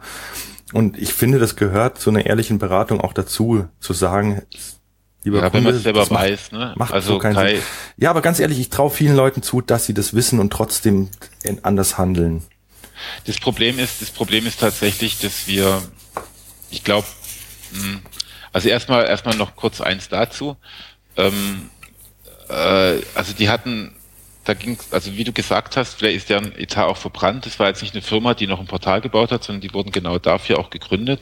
Und ja. haben Investoren gesagt, dass sie dann halt irgendwie für, für Zahnarzt München und Co. halt oder, oder äh, was auch immer, irgendwie dann eben auf Platz eins sind und die wollten gerne von mir wissen, was es kostet, um das zu schaffen. habe ich gesagt, äh, etwa so viel wie Yameda kostet. Also ihr müsstet halt, um das zu schaffen, müsstet ihr einfach im Prinzip Yameda kaufen, äh, weil eine andere Chance sehe ich da eigentlich nicht. So, mhm. das ist, klingt vielleicht auch ein bisschen düsterer, als es ist, aber ähm, in der Tat ist es halt nun mal so, mit einem MeToo-Konzept kann ich halt einfach niemals jemanden, der schon groß und mächtig ist, irgendwie beiseite schieben. Das ist Quatsch. Also da brauche ich einfach nur was obendrauf. So. Ja, außer ich habe wirklich eine Innovation, die, ähm, genau. wie sagt man, wenn die Märkte disruptiv ist. Genau, danke. Das war natürlich, natürlich, aber ich sage ja mit dem MeToo-Konzept, mit, einem, ja. mit als Copycat kann ich niemals, ja. wie soll ich als Copycat den Marktführer, der so stark ist, irgendwie, der, den es schon seit zehn Jahren gibt, irgendwie äh, vom Tisch wischen. Das ist einfach, das, aber das, das hat auch gar nichts mit SEO zu tun oder mit, mit, mit, mit Internet zu tun. Das war schon immer so. Ja. Ich sehe es jetzt einfach nur klarer so. Und, und jetzt zu den Agenturen. Ich glaube, dass wir, dass wir, ähm, wie soll man das sagen? Ähm, es gibt halt auch einfach eine ganze Menge Suchmaschinen. Schau, du beschäftigst dich seit wie vielen Jahren mit Suchmaschinenoptimierung? Äh, schwerpunktmäßig jetzt seit elf, glaube ich, ja. Ja, siehst du, also das ist, ist, einiges an Zeit. Du hast auch noch ein paar andere Sachen gemacht. Du hast, äh, bist auch im Prinzip ein, ein Geschäftsmann. Ne? Und ähm, so, und auf der anderen Seite stehen halt eben auch, und wir sind, wir, wir sind ja auch bewusst klein, damit wir hier auch so ein bisschen Chefkochbehandlung haben, damit mhm. einfach unsere Leute auch, auch auch ganz ehrlich, wir sind deswegen klein, weil ich keinen Bock habe auf diesen ganzen Orga-Kram und aber aber und weil wir halt schön kuschelig haben wollen. Aber im Prinzip sind wir halt ähm, sind wir halt einfach auch eine Agentur, die die einfach diese Sachen auch kennt. Ich habe auch schon mehrere Firmen gegründet. So und jetzt auf der anderen Seite gibt es halt viele große Agenturen, die sind die sind in den letzten mal, sieben acht Jahren sehr groß geworden. Da sitzen dann irgendwie 40 50 Berater, die haben früher Linkbuilding gemacht. Mhm. Ähm, jetzt machen sie halt irgendwie technische Betreuung. So einer weiß das nicht. Das ist eben genau das Problem. Also da, da sprichst du genau das an. Ich habe mir auch lange Zeit Gedanken gemacht in den letzten zwei Jahren. Ähm, wie kann man sozusagen eine Agentur groß machen, die trotzdem das, was ich im Kern anbiete, ähm, nicht verwässert, weil viele Agenturen haben eben ihr gutes Geld verdient über die Skalierung eben über die Links in den letzten Jahren. Ja. Mo momentan die, die es noch schaffen, machen es halt jetzt wirklich über, wie du sagst, die Masse in der technischen Beratung. Äh, einige schaffen es auch jetzt recht, richtig gut, meiner Meinung nach, äh, über ja. gute Inhalte, verlinkungswürdige Inhalte. Die haben jetzt eher redaktionell äh, aufgestockt. Aber so dieses Thema strategische Beratung, ähm, was muss der Kunde machen, um nicht nur in SEO erfolgreich zu sein, aber auch, es ist ja irgendwie, es gehört dazu. Und die meisten Kunden haben das nicht. Also das lässt sich schwer skalieren. Du kannst nicht jemanden nehmen, der vorher äh, Link-Anfragen gemacht hat äh, und, und sagen, hier, sagt dem Unternehmen mal, wie müssen sie sich aufstellen, was brauchen sie, um ja einen Wettbewerbsvorteil sozusagen zu haben. Ja, äh, ja. Da scheitert es schon oft daran, sagt denen mal, was für ein Stück Inhalt sie äh, entwickeln sollen, das dann auch äh, verlinkt werden kann. Da, da scheitert es schon dran. Ja, aber das ist ja auch, das ist ja auch schon extended. Also ähm, wenn du dass du mit jemandem drüber sprichst, welchen Inhalt er rein tut, damit er verlinkt werden kann, das ist wirklich schon, das ist, finde ich, relativ weit gedacht auch. Das ist für uns relativ normal, weil das Thema Verlinken und so. Aber in den, in den vielen Seminaren, die ich mache, äh, da gucken mich die Leute dann oft einfach, einfach noch an und sagen, ja, wieso äh, verlinken, äh, Contentstück, äh, was soll das jetzt eigentlich? Also wir, wir schreiben noch für die User. Und also ich finde halt, ich, ich, ich denke halt, ähm, ähm, es ist ein Missverständnis, wenn man, nein, ich, ich sage es mal anders, es gibt eine Art von SEO, die als reine Dienstleistung, die auch skalierbar ist, verkaufbar ist. Nämlich wenn ich wenn ich, ähm, wenn es wirklich um die technischen Dinge geht, um Crawlability, vielleicht auch irgendwie naja, lassen wir mal Linkbuilding irgendwie weg. Aber so mhm. die technischen Sachen, das, das lässt sich schon skalieren, weil da ja. hast du einfach dann wirklich gute, brave Leute, die einfach auch super geilen Blick drauf haben und die die, die Seite irgendwie richtig hinrücken können. Ja, ja. Aber das Problem ist, ähm, dass für viele ähm, das SEO etwas so wichtig ist wie die Lage für einen Einzelhandelsshop. Also es ist einfach ein Unterschied, ob ich äh, auf der Kaufingerstraße hier in München äh, Laden für, für irgendein spezielles, weiß ich nicht, äh, für Slacklines oder sowas eröffne oder ob ich das irgendwo im Hasenbergel irgendwo hinten links mache. Ähm, und, und, und wenn ich im Hasenbergel hinten links irgendwo meinen Shop eröffnet habe, dann kann ich das nicht durch durch Werbung irgendwie verbessern, sondern, sondern ich bin einfach am falschen Ort. Mhm. Und ähm, da brauche ich dann einfach jemanden anderen, der einfach ein bisschen weiter oben ansetzt, der am Konzept ansetzt. Ich glaube mhm. nicht, dass alle SEOs tatsächlich konzeptionell arbeiten müssen. Ich glaube aber, dass, dass in den Unternehmen, die die, die, die keine eigene SEO-Kompetenz haben, es schon notwendig ist, dass man jemanden Ansprechpartner hat, eben für diese, für diese SEO, für diese Online-Marketing-Kompetenz. Es geht ja gar nicht nur um SEO, sondern es geht um, um Online-Marketing.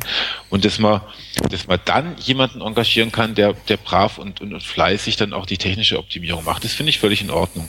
Ja. Aber dieses Konzeptionelle muss halt entweder im Haus gedeihen oder man braucht dafür, man braucht dafür einen Sparring-Partner und man kann nicht einfach damit anfangen. Das ist halt dann wir sind 2015. Mhm.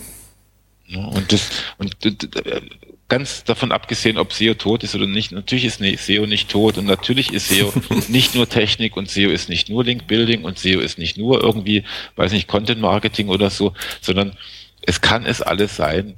Und es gibt nun mal einfach auch ähm, tolle SEO-Anbieter, die super Linkaufbau machen, also wo ich wirklich, wo ich denke, boah, geil, wie haben die das gemacht? Wir haben die vom Spiegel Link geholt. Ne? Also mhm. da, da, da bleibt mir wirklich einfach auch der, der Atem weg. Und es gibt welche, die kriegen technisch ganz große Seiten auch in den Griff, ähm, hauen die aus den Penalties raus. Es gibt ganz, ganz viele tolle SEOs, aber aber das Konzeptionelle für kleinere mittelständische Unternehmen, ähm, ich glaube, das machen noch nicht so arg viele SEOs. Nee, ich glaube, das ist auch eine Nische. Also ich glaube deshalb, also ich bekomme es halt auch von Bekannten mit, die wirklich Probleme haben im Vertrieb. Ähm, deshalb ist das auch ein mögliches Thema für eine nächste Sendung. Äh, Vertriebsstrategien für auch SEO-Agenturen oder kleinere Unternehmen fände ich ganz spannend. Da hätte ich auch einen super äh, Partner, aber die halt von ihrer Positionierung her eigentlich was anderes machen müssten, was sie aber nicht auf dem Schirm haben. Eben genau diese, diese strategischen Ansätze. Und ja. ich bekomme jetzt in letzter Zeit immer häufiger Anfragen, die ganz gezielt ähm, diesen Part bieten sie auch eine strategische SEO-Beratung sozusagen mit an. Und das ist was, was ich ja fast bei mir versuche zu forcieren. Ähm, was dann natürlich hinten raus im Doing, da können andere Agenturen sozusagen die Arbeit gut leisten, aber so dieser initiale Schritt, was muss ich eigentlich tun, was brauche ich, was brauche ich nicht, ähm, so ein bisschen dieses diese Engpass äh, konzentrierte Strategie, so ein bisschen kann man da an, anwenden. Wo ja. scheitert es im Prinzip dran? Was fehlt mir noch?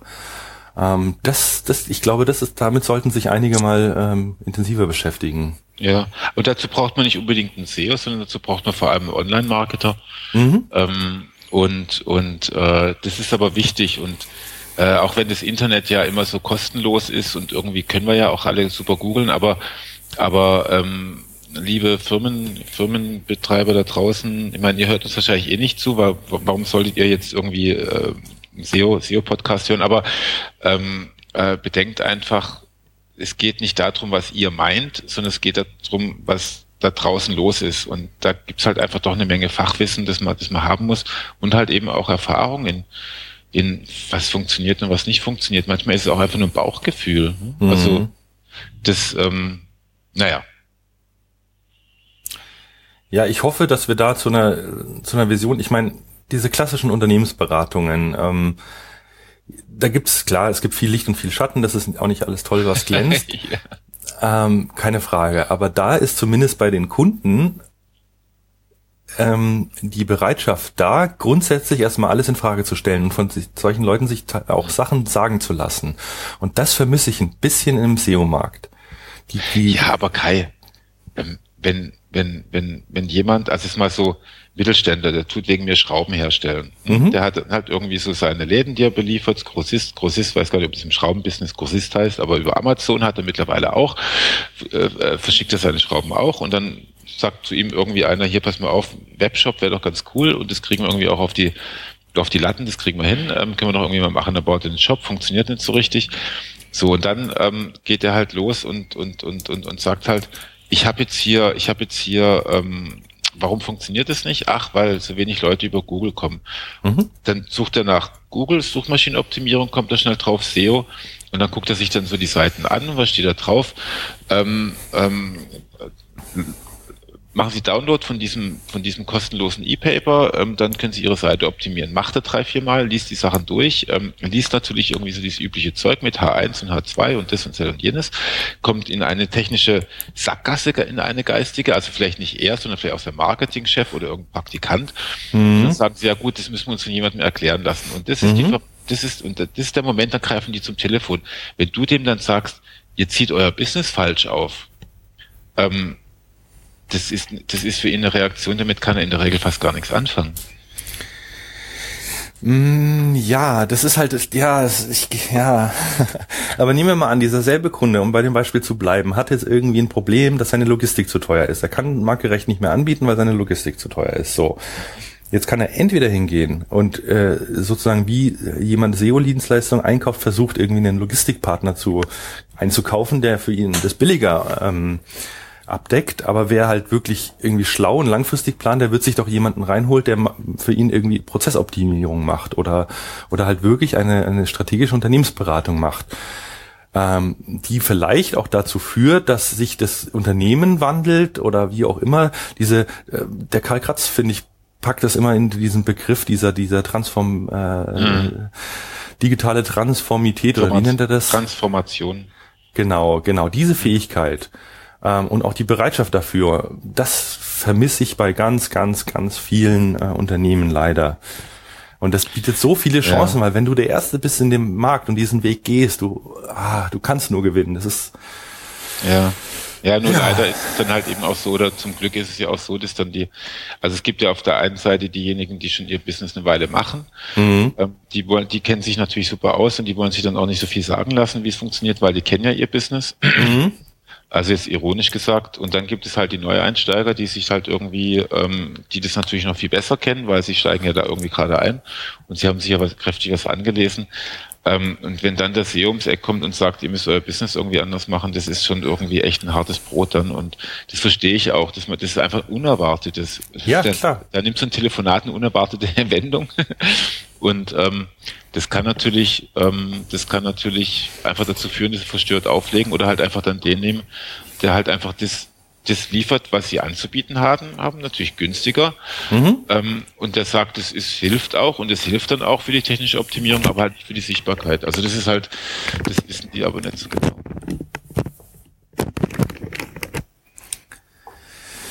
Tja, äh, aber so können wir jetzt, das, ich glaube, das Thema haben wir jetzt dann damit auch fast erstmal durch. Nochmal ja. seufzen.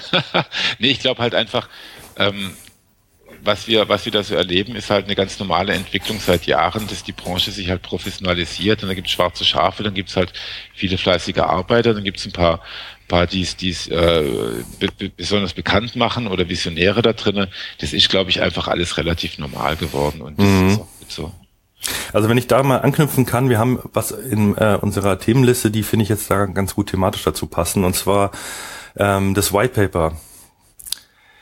Ich habe versucht, für die D-Mexco diesen Jahres eben genau die ja. Punkte, die wir angesprochen haben, mal wirklich in einem White Paper so verständlich aufzuschreiben, dass eben ein Webshop-Betreiber, ein äh, Verantwortlicher im Unternehmen für das Online-Marketing von einem Webshop ähm, versteht, dass SEO eben mehr ist als nur Titel und Technik und so weiter. Und das Ding ist 40 DIN A4 Seiten lang geworden. Und da geht's nicht jetzt für die SEOs speziell in die Tiefe, sondern es ja, ist wirklich auf einem strategischen Niveau. Also ähm, das habe ich ja sogar, ich habe das als von dir, glaube ich, hast du mir ein Newsletter geschickt. Ja, genau. Ich weiß gar nicht, was Eology. Also auf jeden genau. Fall habe ich den, den Newsletter ähm, äh, bekommen, habe mir das angeguckt und habe gedacht, ah, das ist was für ein Podcast, da würde ich eigentlich gerne mit dem Kai drüber sprechen, weil ich da natürlich, also erstens 40 Seiten zum Thema Shop-Optimierung finde ich cool. Also das ist sicherlich was, vor allem wenn es wenn's, wenn's von dir stammt, dann werde ich dich, ich, ich bin nicht auf der Demexco, weil ich nämlich gerade mal wieder umziehe, vielleicht schickst du mir eins zu oder so. Ähm, wenn ich ganz lieb, bitte, bitte sag. Würde mich sehr interessieren. Ähm, und mich würde jetzt vor allem, vielleicht magst auch ein paar, zwei, drei Besonderheiten rausstellen. Also mhm was so bei der Shop-Optimierung eine Rolle spielt. Ja, gerne. Also erstmal für alle, die nicht auf der D-Mexco sind, oder fangen wir mal andersrum an. Jeder, der auf der D-Mexco ist, äh, kann gerne am Stand der Eology vorbeikommen. Er muss auch nicht ein Verkaufsgespräch mit mir führen oder so, kann sich einfach so ein Ding mitnehmen. Ähm, das wird in, in, in Natura und in Print da ausliegen. Äh, und hinterher wird es dann auch als Download kommen. Also äh, Erik, du wirst es dann auch gerne äh, in digitaler Form oder ich schicke dir per Post ein Printexemplar, je nachdem, wenn du. Äh, Ach, digital ist okay. ähm, ich denke, es ist am Bildschirm auch nicht so. Also ich lese, lese sowas gerne auch in Natur. Von daher finde ich das schön, dass wir das jetzt tatsächlich auch in gedruckter Form äh, auf ja, Markt werfen sozusagen. Ähm, genau was da drin steckt, ist im Prinzip, sind halt auch Sachen, wie du eben sagst, dass man Leute vor den Kopf äh, stoßen muss. Also vor allem, ich habe direkt im Vorwort äh, so Sachen, ich, ich zitiere jetzt einfach mal hier kurz, wenn das für dich in Ordnung ist. Ja, klar. Ähm, also klar, die meisten Shopbetreiber haben sich mit SEO schon mal ähm, beschäftigt. Es ist reizvoll, weil man natürlich nicht für jeden Klick äh, Geld bezahlen muss, wie bei AdWords Preismaschinen oder im Affiliate Marketing und so weiter. Aber SEO als einzige Marketingdisziplin zu betreiben und damit äh, zu einer Art Heilsbringer für die Wirtschaftlichkeit des gesamten E-Commerce-Unternehmens zu machen, äh, ist nicht immer nur, nur schwieriger geworden oder sondern birgt auch immer stärker die Gefahr, eben von dem Kanal abzuhängen oder durch Überoptimierung ähm, ja die Sichtbarkeit auch einzubüßen, wenn es überhaupt funktioniert. Also mir geht es darum, sozusagen ähm, verständlich zu machen, was du alles tun musst, um erfolgreiches SEO zu machen, aber dass es eben nicht das Einzige ist, gerade beim Thema Markenaufbau, das spielt eben immer stärker in SEO mit rein. Ähm, und es geht darum, was sind einfach die Herausforderungen im Bereich SEO für Shops, was sind so auch die speziellen ähm, Anforderungen. Ich meine, Shops haben halt bei Rich Snippets, um mal ganz einfaches Beispiel zu bringen, die Möglichkeit, so, so Produktdaten auszuzeichnen. Das äh, ist halt einfach für einen Shop ein wichtiges Thema. Aber es ist eben auch ganz, ganz viel drinnen von strategischen Ansätzen ähm, von ja äh, warum Markenaufbau eben hilft, wie kann ich digitalen Markenaufbau äh, auf SEO wirken lassen. Ähm, klar, es sind auch On-Page-SEO-Sachen drin, einfach, dass die, die Basics stimmen müssen, dass die Technik äh, funktionieren muss. Äh, das Thema Texte spielt eine große Rolle, die Informationsarchitektur, interne Verlinkung, was wir vorhin schon mal so angerissen hatten forcierte Navigationen, äh, HTTPS, Ladezeiten, alles, was eben mit dazugehört. Aber ich habe auch immer die versucht, diesen Blick wieder zu weiten und zu sagen, du machst HTTPS nicht nur für SEO, du machst Ladezeiten nicht nur für SEO. Ähm, oder das ganze Thema Linkbuilding, wie bekomme ich für einen Shop gute Links? Ähm, oder was muss ich auch tatsächlich in meiner tagtäglichen Arbeit äh, am Shopmanagement, an, am Artikelbestand und so weiter ähm, beachten? Und wo gibt es da eben Schnittstellen, Möglichkeiten und Herausforderungen ähm, im, im SEO?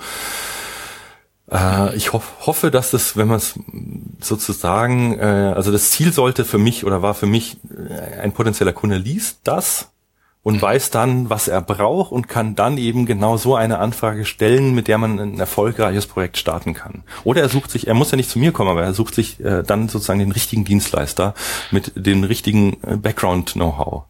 Und das finde ich extrem, das finde ich einen extrem coolen Anspruch. Also das mal wirklich dann, deswegen machen wir das ja auch im SEO-Book. Deswegen habe ich ja auch, wir haben, wir haben mittlerweile auch so ein, so ein, so ein Beratungsprodukt, wo wir, wo wir ganz, ganz niederschwellig sagen, pass auf, ähm, du willst SEO machen, äh, lass uns doch erstmal drüber reden. Ähm, die schicken uns dann einfach ihre Domain, wir gucken uns das dann irgendwie einen kleinen Moment an. Ähm, Also einfach nur eine Stunde analysieren wir einfach mal so oder machen uns ein paar Gedanken darüber und dann reden wir eine Stunde mit dem Kunden erstmal darüber, ob seine Ziele überhaupt ähm, konform sind mit dem, was theoretisch möglich ist. Also weil ich glaube einfach, dass wir durch, durch, durch unsere Erfahrung, die wir haben, das gilt für dich genauso wie für uns hier ähm, und für viele andere Agenturen, dass wir ganz schnell auf was drauf gucken und ganz schnell irgendwie auch ein gutes Bauchgefühl haben oder ein schlechtes Bauchgefühl haben. Mhm. Und, ähm, und das finde ich halt einfach tatsächlich wichtig, dass man die und und und und Leute, wenn euch, also wenn ihr damit rechnet, ähm, weiß ich nicht, wegen mir 20, wegen mir nur 15 Prozent eures Umsatzes oder vielleicht 20 oder 30 reine Online-Shops, die wollen 100 Prozent ihres Umsatzes äh, online machen und davon ist dann wahrscheinlich 60 oder 70 Prozent soll von Google kommen. Ihr macht also 60, die Hälfte eures Umsatzes mit Google. Ihr müsst euch klug machen. Also ihr müsst, ihr, ihr müsst, also in dem Fall müsst ihr wirklich ein bisschen in das Thema reinspringen und müsst euch irgendwie solche Sachen durchlesen. Finde ich irgendwie schon ganz wichtig und nicht einfach nur ein paar Sachen aufschnappen und dann irgendwie sagen, machen wir schon. Ja, ja. Das ist irgendwie. Äh, eine Frage habe ich dazu, weil die Frage mhm. wird mir gerade immer wieder gestellt. Was bin ich mal gespannt, ob du das gleiche antwortest wie ich.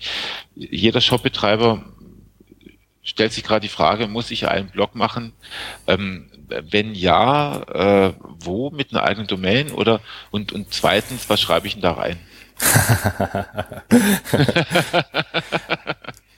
also, wenn du einen Shop hast und der soll bei Google gut gefunden werden, dann musst du Inhalte zur Verfügung stellen, die über Produkttexte hinausgehen. Weil Produkttexte verlinkt keiner. Und wir wissen alle, wie wichtig Links sind. Und wir wissen, wie, ich fasse das jetzt weiter als digitale Marke sozusagen. Du musst eine, erstmal eine digitale Marke irgendwie aufbauen und mit dem Fokus auf SEO finde ich, ist Content Marketing da halt ein schöner Weg zu gehen. Weil du einerseits Links bekommst, du positionierst dich als Experte, du kannst Konsumenten oder Kunden abholen, bevor sie in der Kauf, äh, in der Kaufentscheidung sozusagen schon an dem Punkt sind, dass sie wissen, was sie wollen und nur noch das Produkt googeln, sondern du kannst halt im Vorfeld schon Fragen klären, ähm, ja, was ist das, das geeignete Produkt, worauf muss ich achten, keine Ahnung. Also da gibt's diese, dieses ganze Thema ähm, Beraten, Hilfestellung ähm, oder einfach auch mal nur unterhaltsame Themen. Also man kann auch mal wirklich Inhalte konzipieren, die gar nicht so viel mit dem Thema Abverkaufen zu tun haben, aber einfach trotzdem irgendwie für die Marke stehen und, und wahrgenommen werden und auch eine Reichweite erzeugen können. Ähm, und dann zahlt das alles auf die Marke und auf das SEO ein. Also ja, du musst publizieren, es geht einfach nicht mehr ohne. Ich habe das Gefühl, dass Google auch ähm, mhm. irgendwie die Unternehmen zwingt, so ein Stück weit. Äh, da hatte ich auch mal einen Blogpost drüber geschrieben. Mhm. Ähm, äh, ja, im Prinzip journalistisch, sage ich jetzt mal, tätig zu werden, auch wenn es jetzt nicht mit Journalismus nicht viel zu tun hat, wenn man irgendwie ein Content-Marketing macht. ähm, ähm, oh doch. Oh doch. Also, ich sage mal so, publizistisch tätig zu werden. Journalismus ist ja nochmal genau. was anderes. genau, publizistisch. Genau. Ähm, ja, äh, ja, du sollst einen Blog machen, auch als Shop und natürlich ist die einfachste Möglichkeit, wenn ich sage, du machst es nur aus SEO-Sicht, dann mach den Shop, äh, den Blog auf derselben Domain wie den Shop, am besten in einem Unterverzeichnis. Mhm. Ist meine Empfehlung, weil du mhm. mit jedem Link, den der Content bekommst, die gesamte Domain des Shops stärkst, du mit einer internen Verlinkung die Produkte oder die Kategorien schön featuren kannst und so weiter. Ähm, Subdomains haben ein paar Nachteile. Ähm, es kommt immer auf den Einzelfall an. Eigene Domains haben ein paar Vorteile, ein paar Nachteile. Also wenn ich mir zum Beispiel ähm, die Konversionskraft angucke von äh, der Webarzt AG, das ist eine eigene Domain. Dieses ist im Prinzip ein eigenes Produkt, dieser Blog.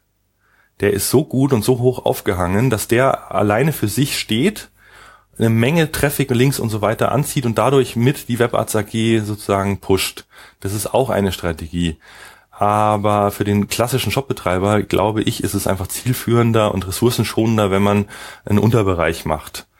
Mhm. Das kann ein Ratgeber sein, das kann ein Blog sein, wie auch immer das, das heißt. Ähm, es kann auch alleine mal damit starten, dass ich die häufigsten Fragen, die meine Kunden stellen, äh, auf die Webseite bringe. Das genau, also einfach eine Wissensbasis, das machen ja auch viele, die, wo dann einfach Wissen dasteht und dann werden dann einfach die FAQs äh, vielleicht auch, und da kommen wir dann gleich zum nächsten Thema, auch ähm, die Fragen der User irgendwie beantwortet. ähm, aber liebe meine Seminarteilnehmer, ihr habt jetzt gerade eben nahezu wortgleich das gehört, was ich euch immer sage. Blog, ähm, Google macht halt nun mal einfach am liebsten auf die größten Haufen und ähm, deswegen ist es halt eben auch sinnvoll, ähm, den Blog zu integrieren. Ähm, wobei ich jetzt ähm, natürlich dann auch immer so diese, diese, diese, diese Fragen dann dazu komme. Also, weil du gesagt hast, ähm, Google zwingt einen zum Publisher zu werden. Ich sehe das tatsächlich ein Stück weit anders. Ähm, ich sehe das eher so, dass in dem Moment, wo du eine Webseite anfängst, ob das jetzt ein Shop ist oder noch eine Visitenkarte, bist du mhm. ein Publisher. Du bist es einfach. Du bist einfach ja, jemand, okay. der im Internet veröffentlicht, weil und, Stimmt. Ähm, weil alles, was früher, was vor dem Internet war, da gab es dann immer irgendwie noch eine Druckerei, da gab es noch irgendwie einen Grafiker, also da gab es irgendwie viele Leute, die drauf geguckt haben. Ähm, und wenn du, wenn du, wenn du, was ich, ein Buch oder, oder nur ein Handout irgendwie gemacht hast, dann gab es einfach irgendwelche Prozesse, die, die, die das irgendwie ein Stück weit verlangsamt haben und die das halt eben aber auch eine Qualitätssicherung hergestellt haben. In dem Moment, wo du eine Webseite machst, ähm, bist du halt einfach ad hoc einfach zu erreichen und, und, und bietest praktisch das als, äh, als, als Darstellung von dir selber im Internet an. Und ähm, deswegen, deswegen ähm, muss man sich halt wirklich dann auch immer die Frage stellen, äh, möchte ich gerne meinen, meinen Usern, Klammer auf, vielleicht auch dem Google Crawler, Klammer zu, ähm, sagen, dass ich einfach nur verkaufe? Oder ja, bin ich bereit, auch Beratung zu liefern? Also jedes gute Möbelhaus hat Berater, super. die dir halt irgendwas erzählen. Und ähm, das mindestens das sollte man drauf haben. Das, genau das Beispiel wollte ich auch bringen. Wenn du in, äh, zu einem Berater gehst oder zu einem Verkäufer, der geht auch nicht hin und sagt, das ist äh, ein schwarzes Sofa, das Obermaterial besteht aus Leder, äh, die ist drei Meter lang und die kostet so und so viel. Punkt. Nein, genau. der wird dich fragen, äh, wie viel Platz haben Sie denn? Was haben Sie sich vorgestellt? Welche, was weiß ich, welche Einrichtungsgegenstände ja. haben Sie denn schon? Welchen Stil haben Sie in Ihrer, in Ihrem Wohnzimmer? Was wollen Sie eigentlich? Was brauchen Sie eigentlich? Äh, und dann wird er darüber sozusagen zu den Produkten kommen. Aber der schreit dich nicht an, Couch schwarz, rot, 5000 Euro. Das funktioniert nicht. Das funktioniert nee, online nicht und offline eben auch nicht. Ja, ganz genau. So ist es. Also äh, und und und da ich das jetzt halt eben nicht nur Verkäufer einstelle, die dann bei mir rumlaufen und die ich dann auch wieder irgendwie einsammeln kann und das das gesprochene Wort ist ja ohnehin dann auch schnell vorbei, ähm, sondern ich mache das online und ich mache das möglichst auch für viel viele meiner Inhalte, ich muss es halt eben auch nachhaltig irgendwie aufschreiben und, und veröffentlichen. Deswegen bin ich einfach Publisher. Und deswegen empfehle ich halt eben auch nicht irgendwie die Verkäufer oder den Praktikanten oder, oder der Firmenchef selber oder sowas hinzusetzen, der halt irgendwelche Sachen schreibt, sondern mh, hm, da geht es dann halt schon darum, dass man sich da einfach mal kleinen Plan macht. Also was, mhm. wie, wie, wollen wir uns eigentlich darstellen und wie geht's denn da eigentlich weiter? Und das ist halt eben so dieses Ding, deswegen kam ich auch auf diesen Blog. Also alle wollen Blog machen und dann liest man halt, also wirklich auf dieser Welt gibt es so viele schlechte Blogs. Das liegt halt aber nicht daran, dass die Leute es nicht können, sondern oder oder dass sie das irgendwie schlecht machen, sondern sondern ich meine, früher woher soll man das alles können, woher soll man das alles wissen? Also da ist es halt immer ganz gut, wenn man jemanden fragt, der sich auskennt. Und mindestens ähm, findet man dann für sowas auch irgendein, also schaut, wenn man nach freien Textern sucht oder, oder einfach nach, nach Beratern, einfach nur, wie kann ich mich inhaltlich aufstellen, dann hat man schon mal einiges gemacht. Und ähm, muss dann nicht gleich die teure SEO-Agentur nehmen, wobei ich natürlich finde, dass eine SEO-Agentur das am besten kann, so zum Beispiel wie wir. Oder du. Das hätte mich jetzt auch gewundert, wenn du was anderes sagst, aber das stimmt, ja. Also das, das ist wirklich eine Kunst. Ich meine, es gibt, ich wollte noch kurz zwei, zwei Kundenbeispiele erzählen. Ähm, halt, halt, du solltest dich nur mal kurz ausstöpseln und wieder einstöpseln. Ah, Moment. 40 okay. Minuten waren es einfach wieder rum. Das ist echt immer nach 40 Minuten komisch. Cool, ne? Ähm, genau, also zu zwei Beispielen. Ich bleib erstmal bei deinem einen. Ja, man braucht die Hilfe von außen. Es gibt manchmal echt Überraschungen. Also ich habe es bei Kunden schon erlebt, dass plötzlich jemand im Team ist, von dem man es gar nicht erwartet, äh, die geilsten Ideen hat zu schönen Inhalten und so weiter, der nie Gehör gefunden hat intern. Und erst wenn dann ein SEO kommt, der dem Geschäftsführer auch mal sagt, ey, genau sowas brauchen wir, das ist ein Schatz, den du da hast im Unternehmen, ja. so eine Person plötzlich äh, viel mehr Freude hat, weil er das tun kann und, und mhm. Bock drauf hat und so weiter. Also das ist mir schon passiert. Ähm, äh, zu dem nochmal kurz zurückzukommen auf dem Thema, äh, wenn du einen Blog hast, Subdomain, eigene Domain. Ähm, was man auch machen kann, ist jetzt beim Kunden passiert, die haben halt eben leider bei einer anderen Agentur vor, ich glaube, zwei Jahren einen Blog angefangen auf einer eigenen Domain, haben da echt richtig viel Liebe und Herzblut ähm, reingesteckt. Das ist ein Ehepaar, das den Shop betreibt und die Frau hat sich da auch mit YouTube und Videos und Anleitungen, also die haben schöne Inhalte gemacht. Ähm, aber halt eben auf dem Blog, der Blog rankt gut und der Shop äh, dümpelt weiterhin vor sich hin. Was man, ja, genau, super.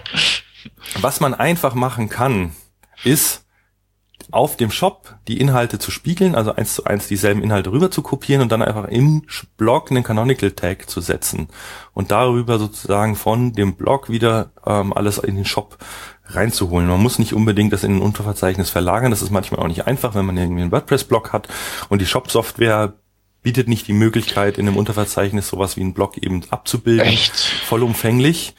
Hast du mir gerade erzählt?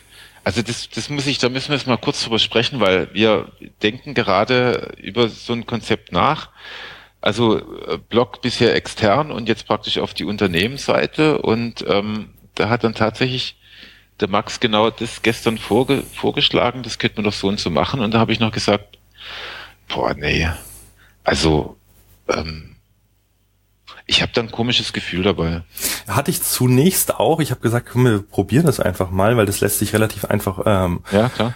Ähm, ausprobieren. Wir haben dann die drei ähm, best verlinkten und äh, am besten rankenden Themen genommen, haben die auf eine statische Unterseite im, im Shop-System gepackt. Mhm. Das ging. Äh, und dann den Canonical im, äh, im WordPress gesetzt, einfach über das Yoast-Plugin. Ja, das geht ja auch ziemlich easy. Und es funktioniert. Der Shop gewinnt zunehmend an Sichtbarkeit, auch auf anderen Bereichen. Mhm. Ähm, das ist eine schöne Möglichkeit. Und dann kann man Stück für Stück den Content rüberholen. Ja. Ist nicht die perfekte Lösung, aber wenn sowas schon eben da ist, ist es eine technisch äh, nicht so aufwendige Lösung, weil gerade bei so Meetshops, ähm, man hat halt nicht immer die Möglichkeit zu sagen, das Unterverzeichnis, da ist jetzt nochmal eine ja, eigene Installation oder was auch immer. Okay, cool. Kleine, also, liebe, kleine liebe, liebe Leser, äh, lieber, liebe Leser, so ein Quatsch, liebe Zuhörer, habt ihr euch das notiert? Das war jetzt mal gerade ein richtig schöner SEO-Trick. Nee, cool. Also äh, werden wir das auch mal ausprobieren. Also, mhm. weil ich habe ich hab dann erstmal so pauschal, boah, nee, das ist ja echt irgendwie krasse Angelegenheit, weil doch irgendwie. Aber ähm, kann ich mir schon, also dann werden wir da mal drüber nachdenken. Gut, gut. Ich glaube, wir müssen wieder weiterkommen, weil ja. wir nämlich in, äh, ich habe noch ein Telefonat. Ähm, ich ich habe ja schon das nächste Thema so kurz mal da sind wir schon kurz dran vorbeigeflogen, weil ja. das ist nämlich wahnsinnig, was ich, was ich den, also wenn wir über Direct Answers sprechen und wenn wir darüber sprechen, dass Inhalte irgendwie da sein sollten und dann hattest du gesagt, man kann ja zumindest mal die, die ähm, paar Benutzerfragen irgendwie so einen Wissensbereich machen, so einen FAQ-Bereich machen. Dazu brauchen wir W-Fragen-Tools. Und es gab ja am, wann war das, 21. Nee, 18. 18. August gab es einen Termin, an dem Google gesagt hat, ähm, dass die Autovervollständigungs-API abgeschaltet wird. Mhm. Und da habe ich dann plötzlich ganz arg viel Angst gehabt um die schönen, tollen, vielen ähm, äh, W-Fragen-Tools, die es auf dieser Welt gibt und ähm, die es vor, allem, glaube ich, in Deutschland gibt. Und ich liebe die so und ich empfehle die auch immer allen Teilnehmern. Ähm, und ähm, Kai, du bist einer von denen, die so ein Tool betreiben. Hat es funktioniert? Hast du, gibt es noch das Tool? Ähm, ja, also man kann Fakt Stand heute sagen, äh, sollte am 10. August abgeschaltet werden. Das ist nicht, das ist nicht passiert. Ähm, sowohl Ubersuggest, das äh, setzt auch auf dieselbe API auf wie das Longtail Keyword Tool, wie kostenlose W-Fragen Tools, wie mein äh, kostenpflichtiges Keyword Tool und noch andere funktionieren einwandfrei, so als wäre nie etwas geschehen. Okay. Warum das so ist, äh, also ich habe da so ein paar Theorien. ich glaube halt, weil ähm, ganz, ganz viele Browser-Extensions und Suchschlitze in Browsern und so weiter nutzen dieselbe API. Und wenn man es schlau macht, kann Google nicht unterscheiden, ist es jetzt gerade ein Browser, so. der da, ähm, also ich glaube, sie wollten nicht auf dieses Feature verzichten an vielen Stellen, weil sie hätten, um das einzuschränken, ähm, viel Aufwand treiben müssen. Hm. Vielleicht kommt das noch, ich kann es mir auch vorstellen. Ähm, mal gucken. Also ich bin da selber so ein bisschen, bisschen gespannt gerade drauf. Ich hatte auch so ein bisschen gehofft, äh, ehrlich gesagt, dass die API, dass der Zugang ein bisschen schwieriger wird, weil dann viele kostenlose Tools, die zum Teil auch nicht sehr gut sind, ja. Ähm, dann eben verschwinden würden vom Markt und die guten Tools ähm, ja eine höhere Wertschätzung erfahren würden. Mhm. Man muss einfach nur mal vergleichen, irgendwie das, die, die kostenlosen Tools, was man da äh, an Ergebnissen bekommt mit einem professionelleren Tool, sage ich mal, da ist einfach viel, viel mehr an spannenden Fragen dahinter, weil die eben einfach nicht nur was plus Keyword in, in, in Suggest reinschmeißen, sondern da gibt es so ein paar Dinge, die man schlauer machen kann. Ähm, ja. Ja, das sieht man ja an vielen Ecken und Enden. Ich habe das ja auch sowohl bei WDF, IDF Tools, aber auch zum Beispiel allein bei der Keyword-Recherche. Ich habe das jetzt neulich mal wieder machen müssen. Das, äh, also in den Seminaren stelle ich solche Tools natürlich immer vor und die wünschen sich die Teilnehmer immer kostenlose Tools. Gibt es nicht kostenlos? Ja. Ähm, und dann, ähm, ich, ich lasse sie dann sich auch immer anmelden irgendwie und damit sie halt, dann müssen sie halt vielleicht nachher was buchen oder auch nicht, sind ja oft dann auch, so wenig Geld, was dann irgendwie ausgegeben werden muss, aber aber die kostenlosen Tools, die sind halt wirklich dann, wenn man dann, wenn dann zehn Teilnehmer irgendwie das mal ausprobieren, nicht immer, also es gibt auch tolle kostenlose Tools. Bitte Leute, ja, ja, steinigt mich dafür nicht, aber die sind wirklich, also manche sind wirklich großartig, aber, aber ihr könnt halt einfach euch kostenlos ist halt kostenlos. Ja, und ganz ehrlich, also äh, ich will jetzt hier keine Werbung machen, aber jetzt einfach mal bei, bei dem Beispiel zu bleiben. Das W-Fragen-Tool von mir kostet irgendwie einmalig 39 Euro. Äh, wenn ihr euch dadurch irgendwie zwei Stunden Arbeit selbst wenn man nur ein einziges Mal recherchiert und guckt äh, und dann damit Inhalte plant, dann hat ja. man das Geld doch schon raus. Also ich meine, irgendwo ja. und, und dann darauf zu verzichten, zu sagen, nee, ich spare mir diese 40 Euro und arbeite mit wesentlich weniger äh, schlechteren Daten. also, naja, muss ja, jeder für sich selber wissen. Diese nee, das muss jeder für sich selber entscheiden, aber ich, ich, ich, also ich, ich bin da ganz bei dir, also auch irgendwelche, Mensch, Leute, ich meine, dieses SEO ist halt nicht, das Internet ist halt nicht kostenlos. Ich glaube, das kann man einfach auch so sagen. Aber es freut mich, dass, die, dass es die W-Fragen-Tools noch gibt, zumindest äh, vielleicht auch noch ein bisschen länger dann die wirklich guten und weniger dann. Wobei ich jetzt nicht sagen würde, dass die, dass die, dass die kostenlosen schlechter sind. Die sind halt einfach, die sind halt einfach günstiger gemacht. Es kommt immer darauf an, also viele nutzen diese kostenlosen Tools ja auch als Marketing. Also gerade das äh, w-fragen-tool.com, das ist äh, von OnPage Doc, ähm, als, als Werbemaßnahme sozusagen aufgesetzt vergleicht einfach mal die Inhalt, äh, die Ergebnisse. Ich finde sie zu dünn. Ähm, aber es gibt auch andere kostenlose Tools wie Keyword Tools IO, glaube ich, war das, ähm, oder auch Ubersuggest und so weiter. Die, die machen einfach einen, einen guten Job. Jetzt nicht im Bereich der W-Fragen-Tools, aber halt im Bereich der Longtail-Tools. Äh, und mal gucken, was da passiert. Also ich kann mir auch vorstellen, dass äh, die, die API dann doch eingeschränkt wird und wenigere Tools überbleiben, die dann vielleicht auch mehr kosten würden. Also ich habe zum Beispiel schon zwei Alternativstrategien, wie ich meine Tools am Leben erhalten könnte, die natürlich mit deutlich mehr Aufwand verbunden sind. Dementsprechend müsste es dann auch ein neues Pricing geben. Aber darüber, Mai, wenn es soweit ist, werde ich dazu ja, was sagen. Mal, mal abwarten. Vielleicht läuft es ja auch weiter wie bisher. Ich hatte echt Angst, vor allem das war dann wirklich, ich habe in der Zeit sehr viele Seminare gegeben und dann sitze natürlich da und sagst den Leuten, hier guck mal, geil, B-Fragen-Tool, könnt ihr irgendwie wissen, wisst ihr, was die Leute so fragen und so. Mhm. Die, die fahren alle drauf ab, die finden es alle immer super geil. Ähm, aber ich hatte dann so ein schlechtes Gewissen. Ich habe dann gesagt, ja, vielleicht gibt's die nächste Woche gar nicht mehr. Ja, das ist auch jetzt bei mir das Problem mit der Lizenz. Ich meine, gerade durch das einmalige Pricing, mhm. äh, die Leute, wenn sie es kaufen und zwei Tage später geht's nicht mehr, ist für mich auch blöd. Möchte ich auch nicht, dass den ja, äh, Kunden das genau. passiert. Ähm, ja, von daher, ich glaube, da wird sich ein bisschen was tun und, und mal gucken, wo es hingeht. Aber ich möchte selber nicht darauf verzichten, deshalb werde ich auch versuchen, dass ich da eine Version entwicklere, die auf jeden Fall weiterhin funktionieren wird und die werde ich dann auch wiederum äh, kostendeckend irgendwie zur Verfügung stellen.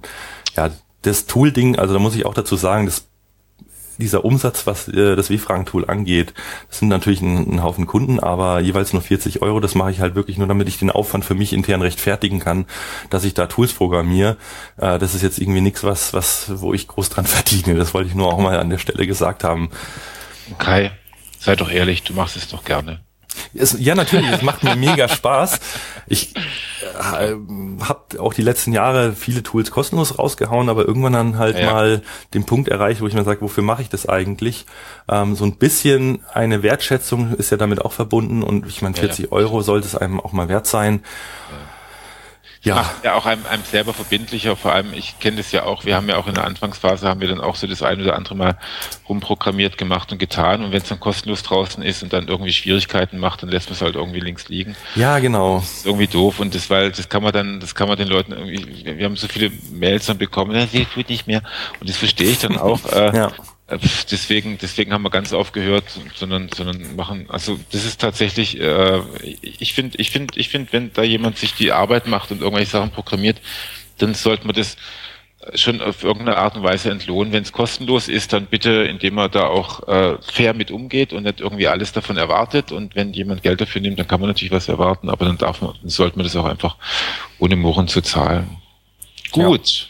Ja. Wir müssten langsam, glaube ich, mal zu einem. Wir haben noch, wir haben noch zwei, drei Kleinigkeiten, oder? Genau, also eigentlich haben wir noch die nächsten Konferenzen und vielleicht die nächsten Themen, wenn wir das noch anschneiden wollen. Ansonsten ja. sind wir jetzt eigentlich groß durch. Ähm, ja. Also erstens, äh, die nächsten Konferenzen, de Mexiko, da fallen, glaube ich, alle hin, oder? Ich hoffe es ja. Ich habe jetzt vorhin ja, ich wollte dich ja eigentlich fragen, ob du da bist, aber nachdem du mich schon um, vorab um mein äh, White Paper gebeten hast, nehme ich dem, dass ja. nicht dort sein wirst. Das finde ich schade. Ähm, blöd ist es, wenn ihr jetzt die Sendung hört und euch entscheiden solltet, noch zur D-Max-Crew zu kommen. Es gibt leider keine kostenlosen Tickets mehr. Das war dieses Jahr etwas komisch. Äh, da gab es irgendwie bis Mitte August, glaube ich, äh, kostenlose Tickets und jetzt werden die von Woche zu Woche immer teurer. Finde ich ein sehr merkwürdiges Konzept, aber ist halt leider so. Ähm, ja, wer dort sein wird, freue ich mich auf Gespräche, quatscht mich einfach an. Ähm, ich bin selber mal gespannt, wie das ist, weil ich das erste Mal mit einer Firma am Stand sein werde. Also ich werde durch meine Kooperation mit der Eology zeitweise auch an dem Stand dann vor, ja, vor Ort sein ähm, und äh, Live-Site-Kliniken machen und einfach quatschen und, und so ein bisschen, ja, Vertrieb auch irgendwo mal reinschnuppern, ähm, was ich eigentlich sonst nicht so viel mache. Ähm, aber natürlich bin ich da hauptsächlich zum Networken und werde mir auch ein paar Vorträge anhören. Ähm, das Vortragsprogramm hat mich überrascht dieses Jahr. Es ist sehr, sehr umfangreich.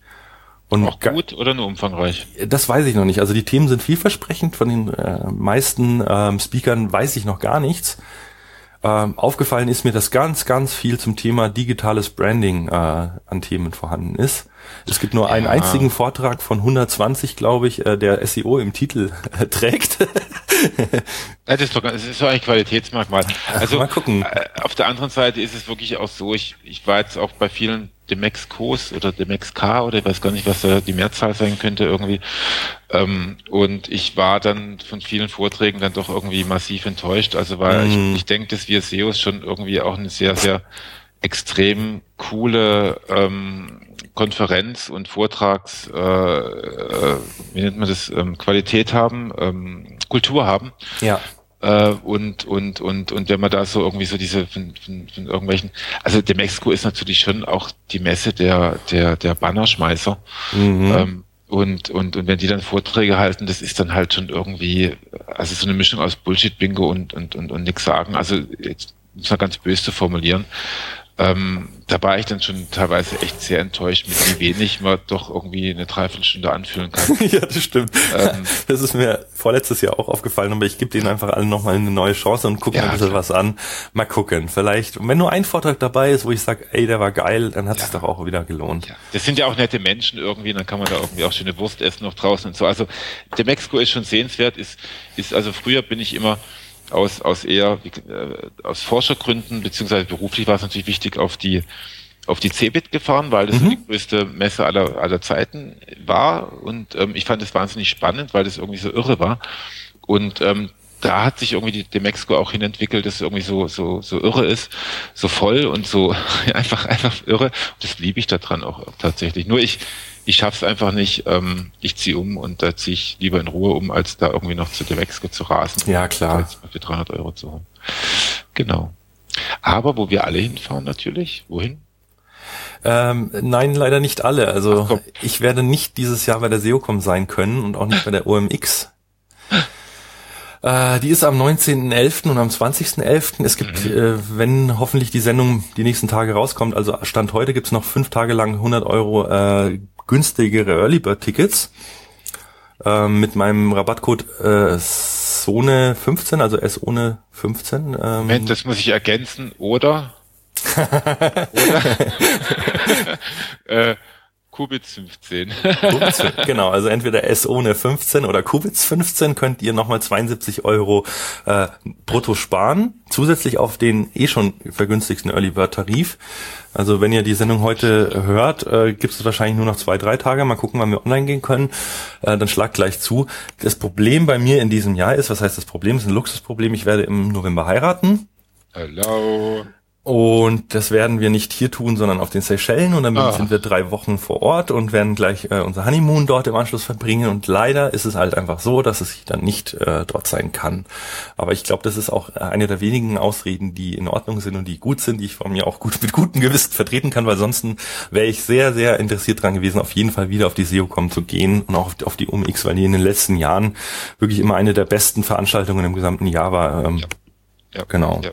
Lieben wir, also äh, äh, du wirst uns auch tatsächlich fehlen, weil das ist irgendwie so eine, das ist für mich dann tatsächlich so eine, so eine, so eine Veranstaltung, wo ich, wo ich dann auch hinfahre und ähm, einfach die ganzen lieben Menschen wieder trefft. Das macht einfach Spaß. Ich, also ich, ich versuche es ja immer so auf zwei bis drei Messen, äh, Konferenzen im Jahr zu, zu beschränken und das ist einfach, die, die, die SEOCom ist da irgendwie am kuscheligsten. Also die, die Österreicher haben es irgendwie raus, das richtig zu machen. Grüße auch hier an Oliver Haus und sein ganzes Team. Also ihr macht es echt immer super. Oh ja, ja. Und, ähm, inhaltlich finde ich finde ich super, wobei das ist natürlich irgendwie jetzt ein bisschen blöd. Das hättest du jetzt sagen müssen, weil ich bin im Fachbeirat mit drinne, aber ähm, ich glaube, das ist ein super, also, super geiles Konferenzprogramm geworden und ähm, ja, ich kann da nur, nur, nur dafür werben. Also ich SEOCom ist halt irgendwie.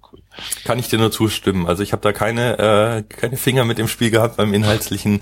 Ähm, ist echt top. Also ich muss sagen, Location, ähm, die ganze Durchführung der Ver Veranstaltung, die Inhalte, ich, ich finde es einfach grandios. Die Partys sind genial, das Networking ist super, die Atmosphäre ist toll. Also ich habe da ganz, ganz wenig auszusetzen. Äh, eigentlich letztes Jahr fast gar nichts mehr gehabt. Ich hatte ja, glaube ich, 2013er äh, so ein paar kritische Töne auch mal angesprochen in meinem Blogbeitrag äh, zum Recap. Ähm, und das ist mir im letzten Jahr, irgendwie gab es dann gar nichts mehr zu meckern. Echt super, super gut, wie sich das ganze Ding entwickelt hat. So also vor allem. WLAN war es im letzten Jahr, gell? Ah, grandios. Also das war Jetzt wirklich. hör mal auf, sonst sind wir da irgendwie so zu lobhudelig. Ach ja. Also geht, geht einfach hin. Total so. kritische journalistische Beiträge, die wir hier machen. Komplett un, unbeeinflusst von unseren beruflichen Karrieren. Genau, genau. Äh, okay, die nächsten Themen. Wir haben uns ein paar Sachen, können wir doch eigentlich schon sagen, können, können die Leser, äh, die Leser immer wieder, die Zuhörer ja sagen, was ihnen dabei am meisten interessieren würde, oder? Das wäre auch genau eine spannende Sache. Also drei Themen, die ich vorbereitet habe, wo ich auch die ähm, äh, Ansprechpartner, Interviewpartner schon fix äh, verbindlich festgenagelt äh, habe, ist einmal das Thema ähm, Seeding und PR-Arbeit. Also wie bekomme ich äh, wirklich dann auch die Links, die ich verdiene? Mhm. Das setzt natürlich voraus, also das ist, ähm, der Interviewpartner ist eben einer von denen, wo du gerade vorhin meintest, äh, du bist dann wieder überrascht, wie geile Links man auf einmal bekommen kann von so einer Agentur. Also es gibt ja. echt Agenturen da draußen, die machen einen extrem geilen Job. Ja, extrem geil. Und da werden wir exklusive Insights bekommen, wie das Nehmen funktioniert. Wir mit rein. Ich weiß, ich kann, kann also ich habe schon eine Ahnung, wer und so super bin dabei. Genau. Ähm, dann demzufolge habe ich mir überlegt, wir müssen ja auch erstmal sprechen, wenn wir Seeding äh, machen, wie kommt man denn zu Inhalten, die ich dann seeden kann? Ob vorher oder hinterher könnt ihr euch wünschen, sagt einfach, wollt ihr erst über Seeding und dann über die verlinkungswürdigen Inhalten, über guten Content ähm, was hören. Da wird natürlich der Erik, äh, glaube ich, auch sehr viel aus seiner Warte dazu zu sagen. Ach, vielleicht habe ich da ein, zwei Ideen, ja, könnte es sein. Genau, da habe ich aber auch schon einen tollen Gesprächspartner oder eine Gesprächspartnerin in dem Fall, äh, wir hatten, glaube ich, eh noch nie einen weiblichen Gast in Online-Radar, kann das Seit sein? Zeit. Ja, wird absolut Zeit. Also sagt uns einfach, wollt ihr erst äh, wissen, wie man die Inhalte baut und dann, wie man seedet oder andersrum. Und dann habe ich noch was eben Schönes vorbereitet, um das Thema äh, abzuschließen, weil ich glaube, dass es für ganz, ganz viele da draußen von euch, die irgendwie selbstständig sind oder SEO-Agenturen betreiben äh, oder Dienstleistungen verkaufen, das Thema Vertriebsstrategien ähm, ja für solche Unternehmen. Also wie kommt man zu qualifizierten Leads, wie geht man die an, was kann man da alles machen, richtig machen, falsch machen. Ähm, da habe ich einen extrem geilen äh, äh, ja, Kontakt, mit dem ich auch schon gearbeitet habe, äh, der unter anderem auch Yameda zum Beispiel äh, im Vertrieb, kann ich schon so fast sagen, erfolgreich gemacht hat, ähm, der sehr viel Erfahrung hat, der ist ein etwas älteres Semester, so, ich glaube sogar älter wie du, Erik. Nein, das glaube ich Doch, doch. Das gibt's nicht. Nein, nein, nein. doch, doch. Und genau, das, da freue ich mich schon sehr drauf, weil das ist einfach nochmal wieder eine andere, ein anderer Fokus, aber trotzdem irgendwie in unserem Bereich. Ähm, ich glaube, da können wir, können wir ganz viel mitnehmen. Zweiter alter Sack, da werde ich aber echt eifersüchtig. Da bin ich mal gespannt. Also wir haben ja eingangs schon gesagt, ähm, wir haben das jetzt hier irgendwie jetzt gar nicht geprobt. Ich glaube, äh, vielleicht haben wir es ja trotzdem irgendwie halbwegs gut hinbekommen. Bisschen länger ist es geworden als eine Stunde, aber ähm, das müsst ihr jetzt einfach ertragen. Äh, wir hatten jedenfalls, also ich hatte, ich hatte auf jeden Fall Spaß, einige wichtige Insights im Kai, deswegen ist es vielleicht manchmal ganz gut, wenn man es gar nicht vorbereitet. Ähm, und deswegen weiß ich natürlich noch gar nicht, wen er da alles immer so an, an, an, an äh, äh, Gesprächspartner davor gesehen hat. Das werden wir nachher besprechen. Genau. Aber ich habe schon eine Idee, welche, welche Themen mir da am besten gefallen. Ähm, aber das seid jetzt auch ihr dran. Schreibt es einfach dann in die Kommentare rein. Würde uns sehr interessieren. Wunderbar, ja. Also mir hat es auch sehr viel Spaß gemacht. Äh, Erik war mir wie immer eine Freude. Wir müssen das wirklich jetzt wirklich regelmäßig ja. machen. Und ich bin erstaunt, wie gut es äh, ohne äh, umfangreiche Vorbereitung doch geklappt hat. Also ich glaube, dass wir hier auch, wir haben jetzt ohne Schnitt irgendwie am Stück einfach nur gesprochen. Ähm, ja, das Hörerfeedback steht natürlich noch aus, aber ich würde schon mal sagen, es war ein Erfolg. also, also auf jeden Fall, ich finde auch, dass wir das, äh, ich glaube nicht, dass wir da irgendwas schneiden müssen, selbst deine, deine zwei technischen Dinger da irgendwie, die können wir eigentlich drinnen lassen, meiner Ansicht nach. Warum nicht? Okay. Äh, oder? Also ich finde, das ist doch ganz cool, weil das macht es nämlich dann auch so sympathisch, weil dann, weil dann wissen wir, dass wir auf jeden Fall monatlich auch einen rauskriegen. Ich meine, es wird natürlich nicht immer so lang sein wie diesmal, es wird dann auch vielleicht ein bisschen fokussierter sein und nicht so viele Themen, aber aber ähm, ja, es macht einfach Spaß und äh, wenn ihr Lust habt, das dazu zu hören, wenn ihr keine Lust habt zuzuhören, dann lasst es halt einfach. Ja, zwingt ja keiner. genau. Gut.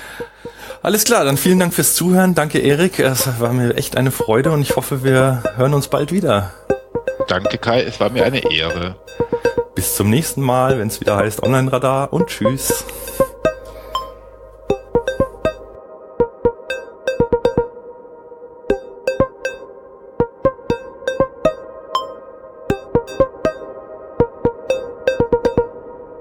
Online-Radar.